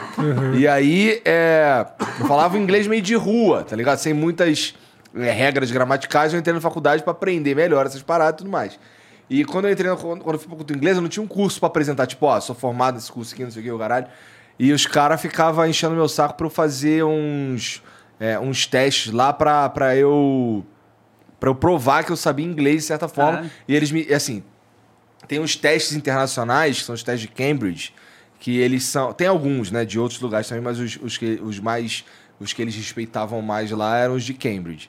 E aí, é, tinha. Dos três mais foda, tinha, tinha o FCE, que era o de entrada, o CAE, que era o, o- intermediário, e o CPE, que os- ninguém tinha na cultura inglesa o CPE. Não é que ninguém tinha, acho que é, um professor, tinham 25 professores e, sei lá, dois tinham um CPE, uma parada assim. Porque ele era muito específico para quem trabalhava com essa parada. Para que, se você, por exemplo, quisesse fazer, dar aula numa faculdade que falava inglês, tu tinha que saber aquele linguajar ali, o caralho. E aí os caras, porra, é, eles meio que ficavam assim, pô, tu sabe inglês mesmo? Tu sabe, tu sabe porra nenhuma. Cadê? Onde é que tu aprendeu? Pô, não, aprendi sozinho e tal. Os caras ficavam, não sei o quê. Não, tem que ter um papel e tal. Aí eles queriam que eu fizesse FCE.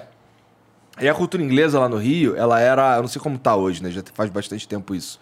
É, era um monte de filial, não era franquia. Então era tudo, todo mundo tinha um escritório central que controlava todas as Sim. culturas inglesas, tirando duas. Tinham duas que eram franquias que eles tentaram fazer o sistema de franquia e desistiram. Que, mas aí as que existiam eles também não mataram. É, uma era em Duque de Caxias, a outra eu não lembro. E essa de Duque de Caxias, ela era meio fora desse sistema da, da filial. Então, se eu me matriculasse lá pra fazer qualquer coisa, os galera que não sabia. Então, é, é, eu fui lá em Duque de Caxias e me inscrevi no CPE, que era o mais foda de todos. Falei pra ninguém. Eu era estagiário ainda. Caralho. Aí eu, eu, na- eu, eu, eu trabalhava o dia inteiro, mas tinha, tinha uns horários, tipo, 40 minutos entre uma aula e outra, não sei o quê. Daí eu ficava estudando, cara. Eu. eu... Ah, foda-se, já prescreveu. Pô, a galera, vai, a galera vai transformar isso no bordão. Tô com a mão no botão, tô com a mão no botão, vai. Eu pirateava os livros de, de prova, de estudo, de CPE, não sei o quê. É, como eu tava na faculdade, eu tinha, uma eu tinha facilidade de chegar lá pros caras que trabalhavam na Xerox que pedia pra imprimir um livro dessa grossura que assim, ele era dessa grossura, frente e verso, e, e- e ele era reduzido pra caber duas páginas em uma. Pra eu pagar menos na Entendi. Xerox na encadernação, tá ligado? Pô, acessibilidade, pô. Você E tava aí, cara, eu estudava aquela porra ali direto, direto, direto, Foda. direto, direto, direto, direto. Fiz o CPE, passei. Aí, aí, aí quando, cheguei, quando chegou o e-mail dizendo que eu passei com, e, e que eu tava para receber o certificado, daí eu mandei pra agência, pra, pra agência, pra filial, e aí mandei pra secretaria lá. E os caras me ligando, eu passei, caralho, que porra é essa? que porra é essa? Quando eu cheguei lá, vagabundo batendo palma, vagabundo não sei o quê, e eu fui promovido no semestre seguinte. Caralho! moleque. Porra, do jeito foda, nerd. mano. É esse é o rolê. Muito né? nerd. do jeito- Mas eu, eu sempre soube, desde que eu comecei a me interessar por inglês, eu sabia que um dia eu ia trabalhar com aquela porra. Tá Que ligado? foda. Porque eu gostava muito. Eu gostava muito daquela porra. Tá ligado? Hoje já tenho, assim, eu não parei de estudar, tá até bem enferrujado o inglês hoje. Mas, pô, é, eu respirava essa porra. Você ter uma ideia? O meu computador as paradas as que eu usava no meu dia a dia, se eu tivesse a opção de mudar pra inglês, eu mudava pra, pra eu manter o contato com a língua. Eu faço tá isso até hoje, Eu mano. também. Então meu Valorant tá lá no inglês. É, a maioria dos meus joguinhos em geral também são em inglês e tal. Meu É, celular no inglês também. Também, também. é, não, aí, mas eu forçar. parei com isso, com papo de celular e papo de computador, porque, vai, meu, meu, meu celular, minhas filhas mexem também. tá Sim, ligado? sim. Mas aí, porra. Incentiva aí, elas. ensina, é, Só você ensina. aprende, pô. Deixa elas aprenderem Não, também. elas podem fazer do jeito mais fácil, graças a Deus, entendeu? Elas Posso um colocá-las curso. num curso se elas se interessarem. Mas tá claro ligado? que pode. Porém, a vivência do dia a dia é um diferencial. O curso não vai dar É isso pra verdade. elas. Você devia, hum, por ma- é, mais ainda, botar em inglês agora. Porque daí você força elas Intensificar, né, a parada. tá, ah, pelo menos se interessar, a... né? Exato. É, verdade. tipo... É que nem eu falei. Porra, é uns códigos aqui, tá ligado? Eu sei ler. Eu sei ler. Eu sabia disso. Que se tivesse algumas letras, eu sabia ler. mas eu, eu junto essas letras e não faz sentido. Então é algum código. Daí elas vão entender o inglês pra valer e vão começar a se interessar nessa porra. Foda. É, o mundo ajuda bastante nesse Ajuda pra sentido. caralho. As músicas, elas, quando começarem a entender o que estão falando nas músicas, dá um. puf, Caralho! É. Não é um monte de É, coisa não, é melhor elas aleatória. não entenderem não, as músicas que elas escutam, é melhor elas não entenderem não. Perdão, retiro o que eu disse então, perdão. O meu pai era assim, o meu pai demorou muito pra entrar rap internacional em casa, porque meu pai era o cara do rap nacional, Bezerra da Silva, Amado Batista, esses caras tudo. Quando meu, meu irmão Pô, começou teu a... cara é bom de música, hein? Meu pai é, graças a Deus, mano. Meu pai também é Muito muito conteúdo foda. musical veio dele, cara. Tipo, Meu pai também era tudo. muito de música, só que virado pro, rock, vai. Aí, ó, aí, ó, o meu pai, ele era tão do rap que ele fazia interpretação de texto com a gente com o rap. Ele Foda. colocava a facção central, aí eu e meu irmão sentava, ele comprava o CDzinho assim e falava, lá, vamos ouvir. E aí colocava, ó, o que será que esse cara tá falando aqui, hein? O que, que vocês estão Aí entendendo? começava, Isso. fala pra vaca da sua filha cancelar o êxtase. Não vai rodar a banca com o meu som na festa rave. Aí ele, pô, vamos, vamos interpretar isso aqui. É, vamos, vamos. m- mano, meu pai era essa Quando ele vibe. fala assim, quando ele quis dizer a vaca da tua filha, ele tá falando O meu pai é o. o- Ô, eu lembro de A quando ele vaca colocou. já é aliviando. Ele colocou de menos crime, a burguesia fede. A gente tinha, sei lá, uns 11 anos de idade. E tava lá, a burguesia fede. Aí ele, vocês estão entendendo, né, que, que ele tá falando aqui do sistema de trabalho, como que eles fazem a gente continuar aqui. Então era muito louco, porque o, meu- é, o que eu tenho hoje de rap, assim, veio muito do meu pai. E aí quando meu irmão começou a vir o Black Total, aqueles CDs, meu pai falava, não vai pôr isso não. Você nem sabe o que o cara tá cantando, e se ele estiver te xingando aí? O que, que você vai ouvir? Porque Porque eu já vi é, um pedido de casamento com uma música que é Fuck what I said, don't mean shit now. Que é basicamente vai tomar no Vai tomar no cu. É uma música sobre término, e aí é um vídeo de casal. De casal e a música é tipo, foda-se, isso não significa Ué, mais casa nada. comigo, na moral. Aí, Caralho, aí é Porra, tô foda. te propondo aqui, casa comigo e tal, cantando Fuck what I said. Eu falei, Caralho. Mas eu acho Fuck que. you, you home. Aí ele fala, tipo, vai se fuder, vadia, eu não te quero mais. E aí tá lá um casal no O casal entrando todo feliz. Mas o meu pai tem um lance que minha mãe não sabe ler, né? E meu pai, ele não lê muito bem. Então eu acho que ele se sentia meio distanciado quando eu e meu irmão ficava mais no internacional. Por isso que o rock nunca chegou em casa, tá ligado? É uma- eu acho que é uma preocupação justa, na real. Porque o Você rock. saber o que tá acontecendo ali. É, né, e meu pai, ele era o cara que ele falava, mano, escuta o Bezerra, que era esses malandros. Ele falava que malandro era isso, tá ligado? Ele colocava, ó, malandro é o Bezerra. Malandro é esses caras aqui que estão vivos até hoje aqui, ó. Então ele pregava essa parada da malandragem é viver, tá ligado? Tipo, é você saber viver, não atrasar o lado de ninguém. E aí foi, foi crescendo. Então o rock nunca chegou, porque não rolava essa identificação com as letras, as paradas. Charlie Brown já era o adolescente rebelde, né, quando chegou. Então ele não mandava mais em mim. Aí eu Ah, tava mas o. Charlie Brown pelo menos tá falando inglês, pelo menos português. Tu sabe o que o cara tá falando ali É. também. Sim, também, Então- também. Ah, então faz sentido, de certa forma, também, né? Sim. Mas é que pra ele era muito mais, tipo, Racionais, tá ligado?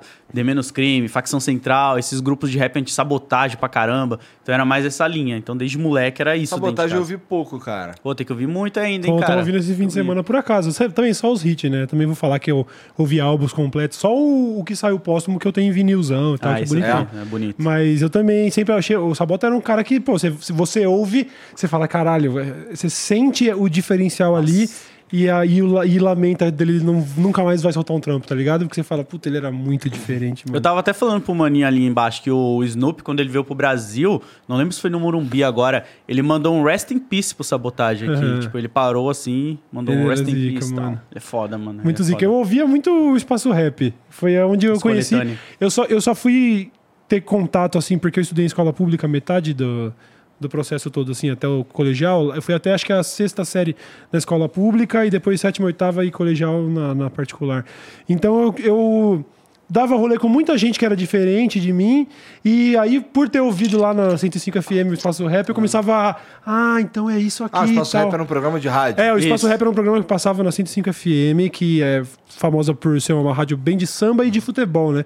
A rádio onde os corintianos, inclusive, gostam de, de sintonizar pra ouvir jogo e tal. E aí você tinha esse programa diário do fim da tarde, que é o Espaço Rap. Foi apresentado. Eu não sei quantos anos ficou no ar, ou quantos anos Bastante. tá no ar, né? Porque eu já não, já não acompanho. Se eu não me engano, eles ainda tão, mas não tá como era antes, tá ligado? Eu fui descobrir, inclusive, que a galera do Espaço Rap era de Jundiaí. Isso. E que no prédio onde eu morava, o prédio ao lado, que inclusive morava, morava o primo do Bulbasauro lá. É, os caras faziam um churrasco lá do Espaço Rap e colavam os caras do rap lá. Caralho, E falaram, não, o. Sabota já colou ali no, no Morada da Serra. Eu falei, o Sabota colou ali do lado, é verdade e tal. Eu não fazia a menor ideia. Fui descobrir depois de muitos anos de ter mudado de lá. Caralho, isso E é aí, muito mas eu foda. ouvia, eu tinha essa parada, né? Eu, eu já morava em condomínio. Não era, era um condomínio, não tinha nem elevador o condomínio, mas assim. Pra, pro discurso que eu ouvia ali no rap, eu já me sentia um intruso, tá ligado? Eu tinha mal medo. Ouvia facção central, tipo, no quarto escondido. Jamais diria na escola que tava ouvindo facção central, tá ligado? Ficava meio, não, isso aqui não é pra mim, tá ligado? Aí depois a gente viu todo esse movimento do, do, do rap ficar bem popular, né? Tipo, Bizarro, essa né? Não nova geração, né? Essa galera já tá aí há muitos anos.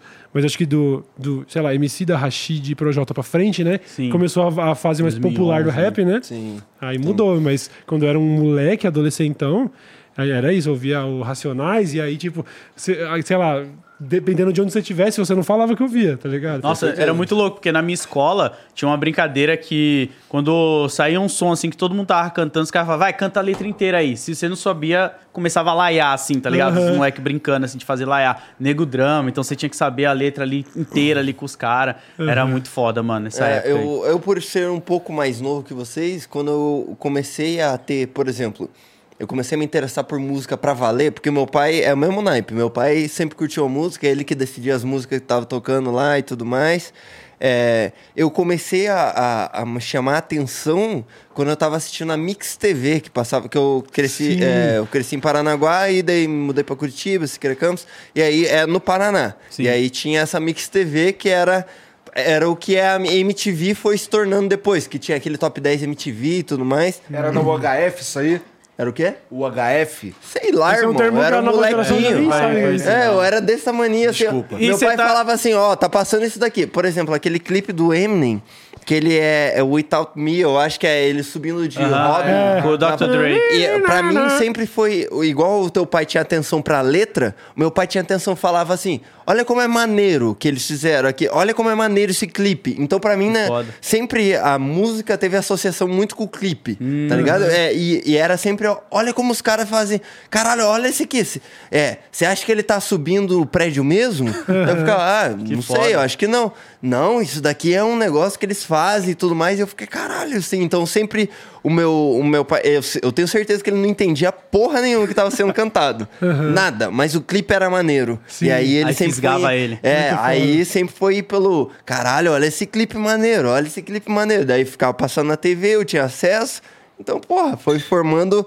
É, eu, eu sou ao contrário de você nesse caso de. Eu sempre fui rap internacional. Ouvi muito rap internacional, porque, querendo ou não, era onde os caras tinham mais acesso pra fazer mais clipes muito É, fodas, assim. superproduções, né? É, e não tem comparação. Daí eu via, por exemplo, eu ouvia Racionais e tudo mais, e eu, eu, tipo, eu morava em quebrada e tudo mais, só que eu nunca tive problema, por exemplo, com. Nunca sofri racismo. E muito das músicas se retratava isso. Exato. E aí eu ouvia, e não é que eu não gostava, eu gostava porque era a mesma batida dos gringos, era falando coisa que eu entendia, mas eu ficava assim, porra, mas isso aqui eu não vivi.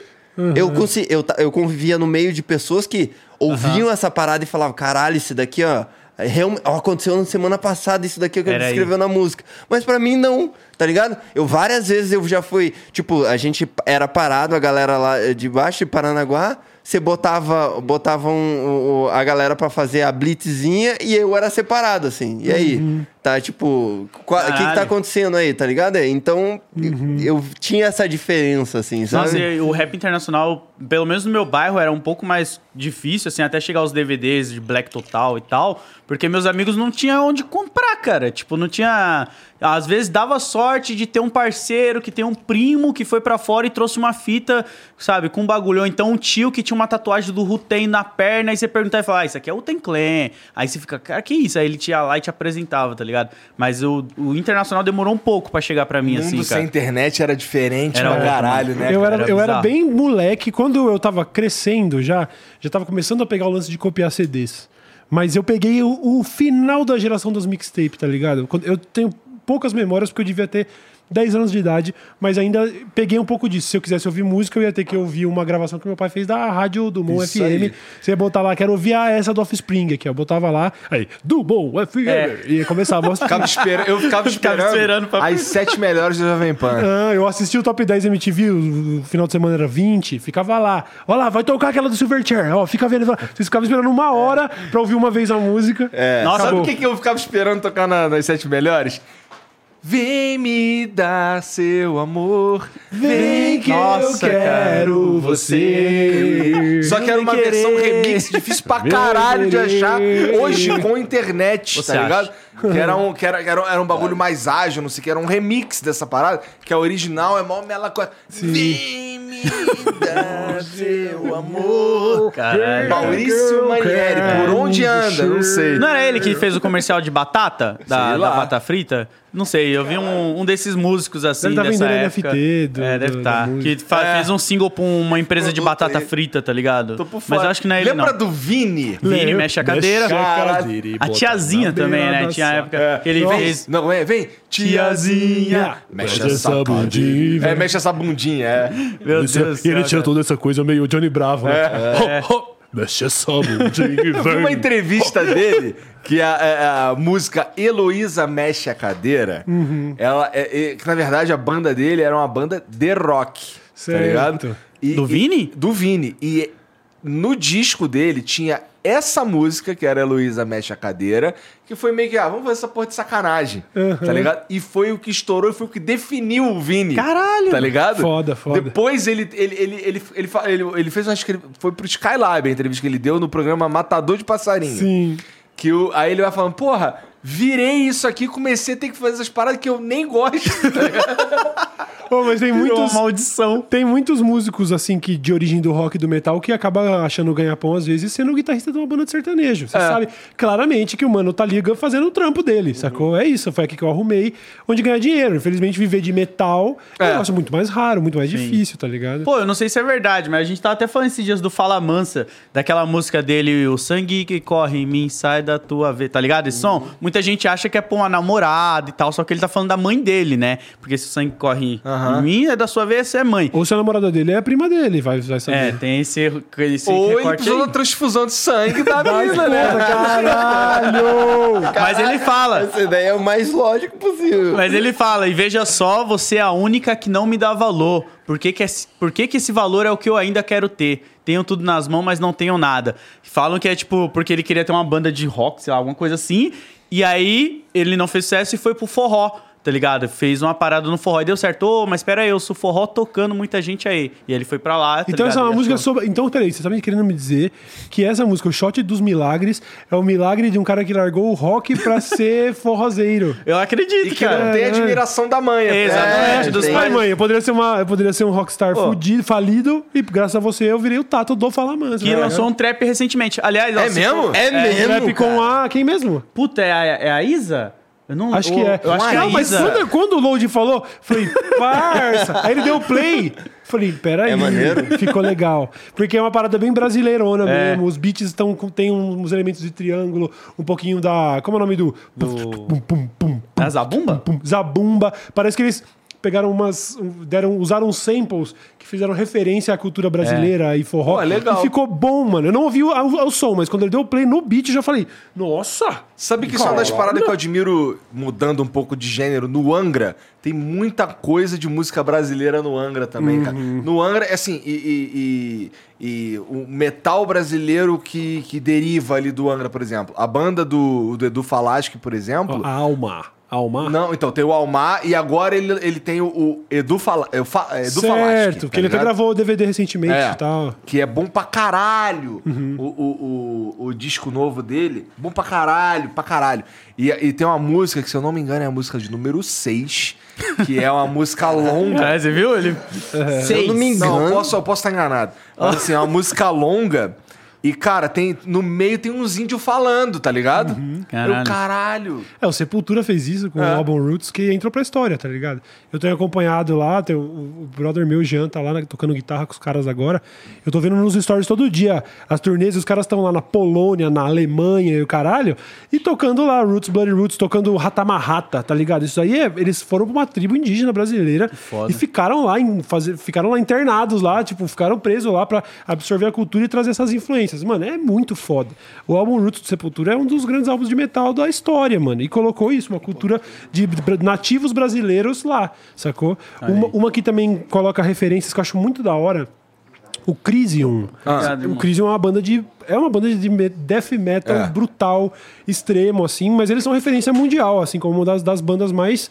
Eles são, tipo, muito direto ao ponto. São três irmãos que gostavam de metal desde moleque, e cada um decidiu aprender um instrumento pra tocar uma banda junto. Aí, ah, eu toco a bateria, você toca a guitarra, eu toco baixo. E eles fizeram uma das maiores bandas de metal do extremo do mundo. É tipo, tipo- os caras caralho. são foda. Eu vi eles ao vivo umas três, quatro vezes já. A última bem recente, coisa de mês passado. E eles são gaúchos.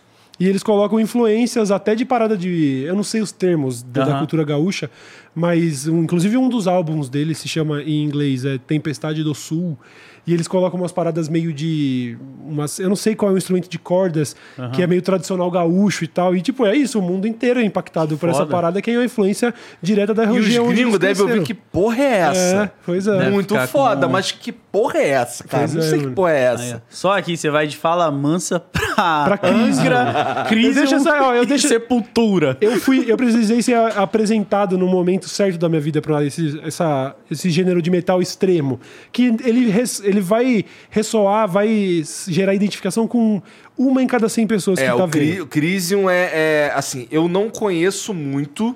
Então, Uhum. assim, por exemplo, que nem quando eu, eu falo pra você que eu não gosto de, de Nirvana e também não gosto de Beatles. Certo. Entendeu? Mas assim, eu, nem, eu não posso dizer isso é, como um cara que, que escutou tudo, porque eu não escutei Uhum. tudo. O que eu escutei era. Você não gostou? Pearl Jam também é um bagulho que eu. Putz, Certo, não é certo. muito. Gosto de uma coisa ou outra, mas também. Uhum. Tu gosta de Beatles? Ah, não muito. Tá Sim? Não sim. Nossa, essa hora deve Mas- ter uma galera doida. Porque Deve ter. É, Beatles é tipo. Eu vou, Sei lá, já os que já tá, que já tá se né? queimando, eu sou assim com o Queen, mano. Eu re, é, sabe, re- isso? reconhecer a grandeza, mas Eu reconheço não, a não grandeza. Curti, mano. Eu não reconheço curto, a mano. importância de Beatles pra história da música e o Uhum. caralho, mas não me pegou, Não pegou, tá ligado? Sim, também. não me pegou. O, o Crisium, e não é comparando uma coisa com outra, mas o Crisium eh, talvez não tenha sido me apresentado na época certa. Sim, ou talvez é, não é. Como eu não conheço muito, então eu posso estar falando merda. Posso ouvir um disco ou dois amanhã e curtir pra caralho, Sim. mas não é uma parada que me pega. É, mas eu esse, a- ri- esse, esse, né? esse gênero do metal não me Sim, pega muito. sim, é. Apesar de- assim, eu gosto. no- o máximo que eu chego é no trash. Tá ligado? Uhum. Gosto pra cá. Por exemplo, você fala pra mim, Metallica ou Megadeth? Megadeth. Incrível. Você. Testament, gosto pra caralho, tá ligado? Mas não. Mas assim, passou muito, começou a ficar muito. Uns Slayer. Uma barulheira. Isso, eu- Você vai até o Slayer ainda. O Slayer, o Slayer. É, eu vou até o Slayer. é. Mas aí Creator já ficou demais. Entendi. E o tá Creator ligado? ainda é bem trashzinho rápido, né? É. O, o, o Crisium realmente já é uma versão. Mano, é 1% das pessoas vai ter. Tipo, vai tolerar. Eu, eu gosto de fazer uma analogia. É que nem, sei lá, comida muito apimentada ou BDSM. É específico. tá você não vai. Tipo assim, mano, você vai botar um álbum do Crisium, você vai ser espancado. A questão é se você gosta disso ou não, tá ligado? É, mano, é metralhadora na bateria e, ao- e o vocal é tipo. Ah, eu, eu chamo essas bandas de bugio, tá ligado? Aquele. O bugio, o macaco que fica. Gritando. eu falo, porque eu não, eu não escuto também, mas eu entendo que tem uma galera realmente que gosta. E deve ter uma parada ali pra galera Não, gostar mas tanto. o Cauê tem razão. Você tá ser espancado. Porque, Não, assim, então- Eu saio meio tonteado. Caralho, que barulheira. Exato. Então, vocês não têm uma, um certo bloqueio de ouvir isso no trânsito, por exemplo? Não dá vontade de atropelar umas pessoas quando aí tá que tá. ouvindo isso? Aí que tá. Pra algumas pessoas pode ser uma música que te pilha e te deixa até ai, ansioso. Pra outras pessoas, sabe, como o cara, sei lá, às vezes gosta de praticar um jiu-jitsu pra extravasar. Essa música eu vejo como uma válvula de escape. Então quando eu desligo, eu tô mais zen, entendeu? Então eu tava vindo pra cá ouvindo o Crisium agora. Foi a última música que eu ia antes de estacionar. Você chega tipo, ai, você desliga o carro. Já era, sabe? Eu tô mais, eu tô mais leve do outro lado. é uma experiência, tá eu ligado? falava pros outros que eu ouvia Megadeth lá, o primeiro, o segundo álbum, pra estudar. Vagabundo, o quê? Tá escutando Picels pra estudar. Não dá pra imaginar pra mim. Eu- cara, assim, é, nessas viagens que a gente fazia de Curitiba pro, pra cá, é, eu evitava, quando eu viajava sozinho, quando eu tava com, com, com o Jean, era Freud do início ao fim. Mentira, calma aí. O cara só escuta calma aí. Freud. O cara é tipo fã do Beatles, ó, fã do John Lennon aí, ó. O Freud, cuidado aí, Freud. Não é assim também. Mas Não, vamos não, lá. a gente escutava as outras paradas mesmo. As minhas sugestões valiam. Valeu mesmo. É, mas assim, eu evitava botar metal porque me dava sono. Tá ligado? Porque eu- as músicas que eu curtia muito e eu sabia do início ao fim, o caralho, não sei o quê. É, eu, eu não sei, sentia sono. Queria. Não é porque a música é ruim, mas é porque, sei lá, acalma. Re- Essa Remetia a um negócio que Sim. dava É, sono. Eu Talvez. hoje, se eu, eu esses dias eu tava ouvindo o Cannibal Corpse, uma outra banda de metal, só que com uma temática mais gore, de, de, de- tipo banda de terror mesmo, sabe? Sobre assassinato e tal. Tipo, a, a- tem um álbum deles chamado A Tumba dos Mutilados. Sabe? O é. E eu, a minha memória é eu jogando Tibia com 14 anos e ouvindo o Cannibal Corpse, tá ligado? E aí eu ouço hoje, eu lembro eu lá na caverna caçando Hot Worms no Tibia, Porra, treinando cara. Shield do Milk Knight. Eu sei exatamente o que você tá falando. Tem um álbum do, do Blind Guardian que eu escutava. É o quarto álbum, Somewhere Far Beyond. Eu, eu escutava isso daí na minha tenra adolescência. Foi assim, porque quando eu- como é que eu entrei no metal? Eu comecei a ouvir. Eu, um amigo meu. Deu Bruno, o Bruno não tá aqui não. O irmão de um cara que trabalha aqui comigo hoje, o João, é, ele me emprestou. O, o- na verdade, o irmão do Bruno, o João, é um cara que me emprestou o, o disco, o Brave New World do Iron Maiden. Certo. E todo metalheiro, ou quase todo metalheiro, ele entra pelo Iron Maiden. Foi tá o ligado? primeiro, só pra o primeiro álbum da minha vida, eu ganhei de um primo baterista, era o The Number of the Beast do Iron Maiden. Caralho, eu tinha é uma pirâmide. 12 né? anos de idade, tá É, ligado? Entrando a galera ali. É. E eu escutei isso daí, na época, o que, que eu ouvia, cara? Eu tava esperando tocar Maurício Manieri na rádio pra gravar, tá ligado? Era, era esse cara, em 2001, 2000, 2001. Eu tinha 15 anos, 16. É... Aí eu escutei essa porra, porra, legal. E o meu, eu tenho um irmão mais velho, que é 7 anos mais velho, e ele era o cara que ele ia nas lojas de disco pra pegar as novidades do metal, tá ligado? Caralho. Então, assim, ele ia na. Pô, não, o que que tá, o que que tá rolando aí no metal? O que que tu recebeu aí, não sei o quê? Ouvi um pouquinho, comprava o disco, então ele tinha um monte de disco. Um monte, um monte, um monte. Aí eu falei pra ele, pô, ele- eu sabia que ele curtia metal, eu, pô. Curti pra caralho Iron Maiden, cara. Assim, eu não era esse cara. Curti pra caralho Iron Maiden. Ele, pô, faz o seguinte, cara. Escuta esses álbuns aqui. Daí ele me deu, ele me emprestou o Somewhere Far Beyond, que é o quarto do, do Iron Maiden, do Blind Guardian. O Angels Cry, que é o primeiro do, Do Angra. Angra, aham. E o. O. Quarto disco do Megadeth, que incrivelmente agora eu esqueci o nome. Esqueci o nome. Mas a, a capa é uma senhorinha, é uma senhorinha pendurando uns bebês no, num varal. Beleza. Legal, Leve. família pra caralho. Soft. Cara, é o Euthanasia, o nome desse disco. Euthanasia. Só melhor. Aí, aí eu escutei esses três e dali em diante virei fã das três bandas pra Aham. caralho. Você era do metal cabeludo mesmo, né? Metalzão. Cabelo, espadinha, puxar, Aham. falar de Senhor dos Anéis, tá ligado? Sim. Nerdola. É, nerdola máximo, mas eu sempre fui nerd. Eu acho que talvez tenha me ajudado nisso daí, porque assim, eu já era o cara que lia os livros do Senhor dos Anéis. Ah. Na escola, os moleque, por exemplo, em 2001, 2002, 2003, saíram os três filmes do Senhor dos Anéis, os moleque vinham tirar dúvida comigo, tá ligado? De sobre Senhor dos Anéis. Eu, Pô, no livro é assim, é, falta um personagem no primeiro filme ali, que é quem entrega, na verdade, a Sting pro Frodo, é, é o Tom, Tom Bombadil, que ele encontra dentro de um tronco de árvore, não sei o quê, tá ligado? Aí eu, eu, eu sabia essas paradas porque eu li o livro. Aí, é, gostar desse universo, de todas essas paradas aí, com ali. certeza me ajudou. Então, Blind Guardian é nessa pegada, não sei o quê. Então, eu escuto hoje essa parada aí, pra mim, parecido contigo aí que lembra do Tibia, porra, eu lembro de um molequinho jogando Castlevania Drácula X no Super Nintendo, Sim, tá ligado? Na sim, TV sim. preto e branco. Sabe qual ligado? paralelo que eu traço? Ah. Olha que absurdo. Eu tava jogando Neopets, que é uma coisa do. Parece tipo um Tamagotchi. É, só que online. Gerações, né, cara? É, exato. Tamagotchi eu entendi ele. Ó, e é cinco anos. Não é muita coisa. tá eu chamava de Cinco bichinho anos. virtual o Tamagotchi. E eu ouvi o quê? Dunderarium, de Bruno e Marrone. Caralho, é, sério? É, eu ouço essa música na hora, eu tô- tô volta voltando pro. RPGzinho É que música é essa? Não é Eu Dormir na Praça? Eu não Não, não, é. Não tente me impedir, é o nome da música. Tipo, Caralho. Meu pai curtia pra caralho, sempre tinha esse churrasco lá em casa e tudo mais. Ele adorava dele sertanejo tinha e um bar. Daí no bar só tocava. Não, mas isso foi porra. bem depois. É? Foi bem Aí depois. depois só tocava Sempre sertanejo. teve esse sangue, assim, do, do sertanejão. Meu pai era, foi muito eclético, assim. Ele sempre me mostrou é, sertanejo, pagode, samba, reggae, rap. Tudo, tudo que tava aí era pra eu moldar Sim. o meu gosto, sabe? Tanto que eu cagava pra sertanejo hum, durante um tempo. Mas aí, essa música em específico... Pegava uma. Ligou a, era um joguinho específico do Neopets que é virou a minha música da sorte. Se eu botava aquilo ali, eu, eu rodava um dadinho e sempre dava seis. Caralho. Era isso. Aí eu ouvi essa porra em loop.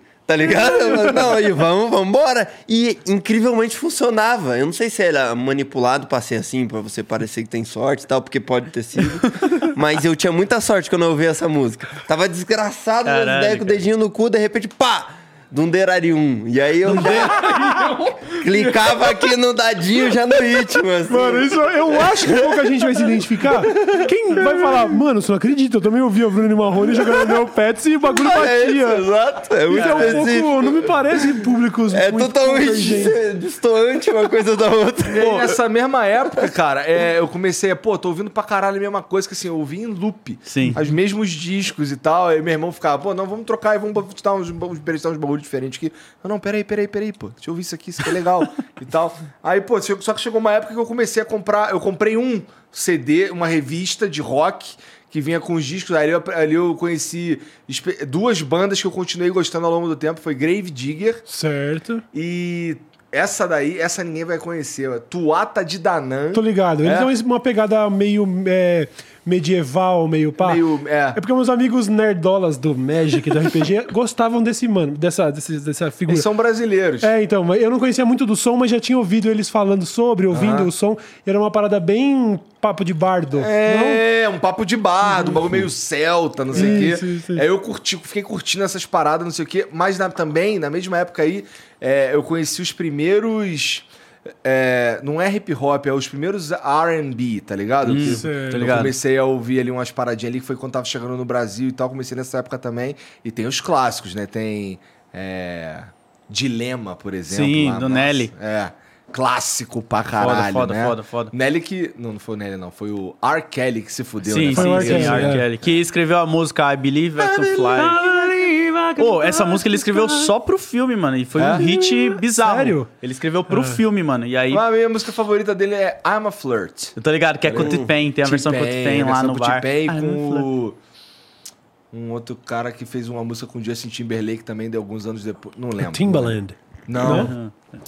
Não. O Timberland, que eu acho que tava com a Nelly Furtado, que eu tava te perguntando mais cedo. Ele que, que tinha Promiscuous Girl. Essa é pica também. Pica também. Aí, aí Essa música daí, é muito foda, Daí mano. eu fui ficando amigo dos caras que gostavam dessas paradas.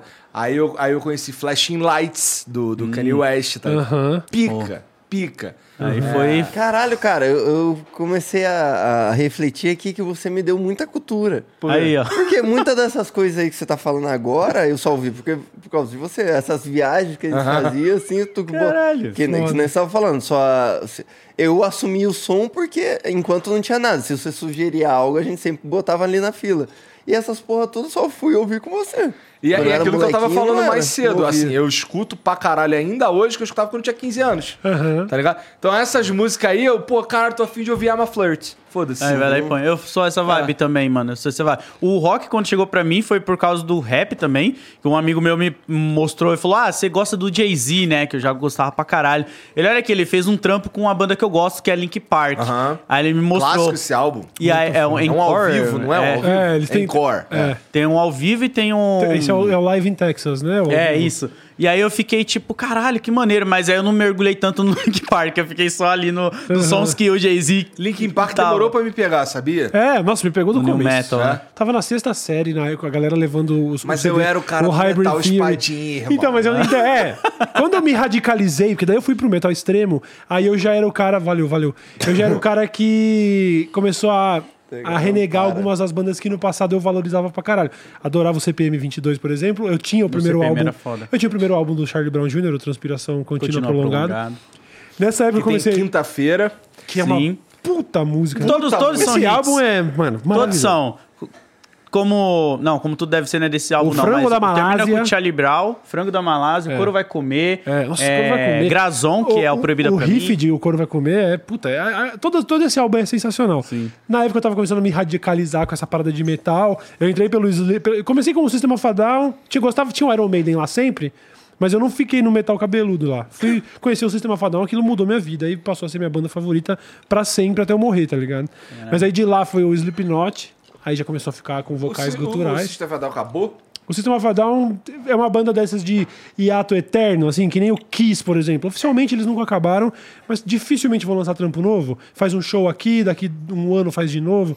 Eles, inclusive, tem um monte de divergência ideológica, porque o baterista virou trampista. Ih, caralho! Não sabia disso. Pois que é. isso? O cara toca BYOB é. e virou trampista. Você vê, né? ó o conflito de geração caralho. de novo. Eu fui ouvir a System of a Down pela primeira vez quando eu ouvi tu falando. Sério? Aham. Caralho. eu assistia lá, eu, caralho, que porra é essa? Aham. E aí tinha um... Qual que é aquela? Wake up! Não, não, Wake não, up! não, não, Essa é a primeira que fez sucesso. falando. Não, e aí eu ouvi por causa do Cauê. Eu lembro, era algum vídeo daqueles que você fazia na cozinha. E aí Certo. você falou disso, assim, eu fui ouvir.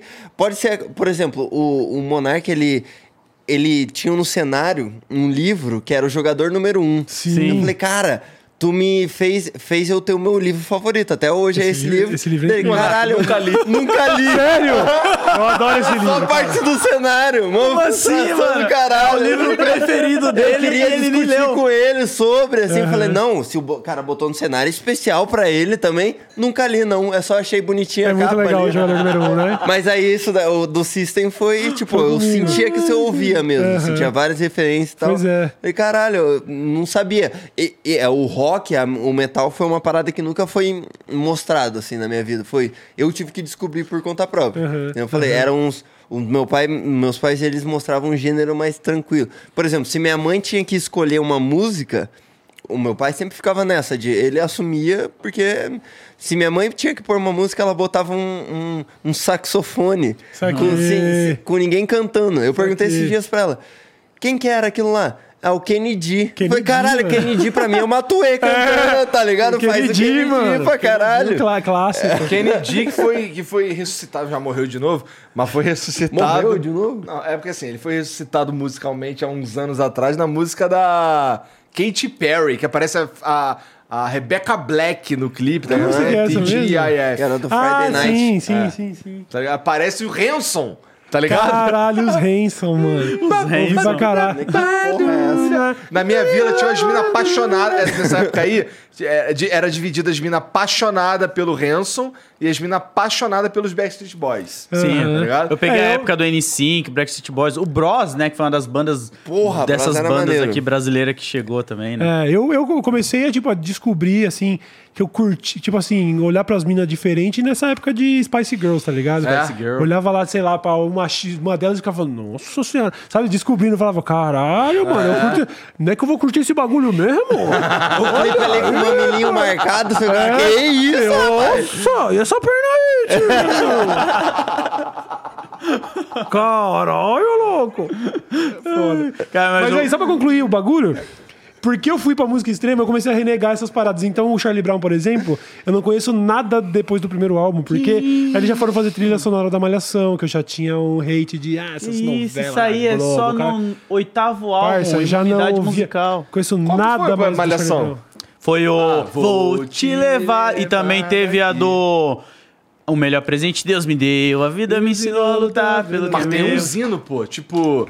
É, Tem vários. tem vários hinos, né, cara? Vários. Até o último álbum dele agora teve. O, o, é, Como tudo deve ser, é um hino. Sim. Né? do- Qual que é essa? Essa é. Tudo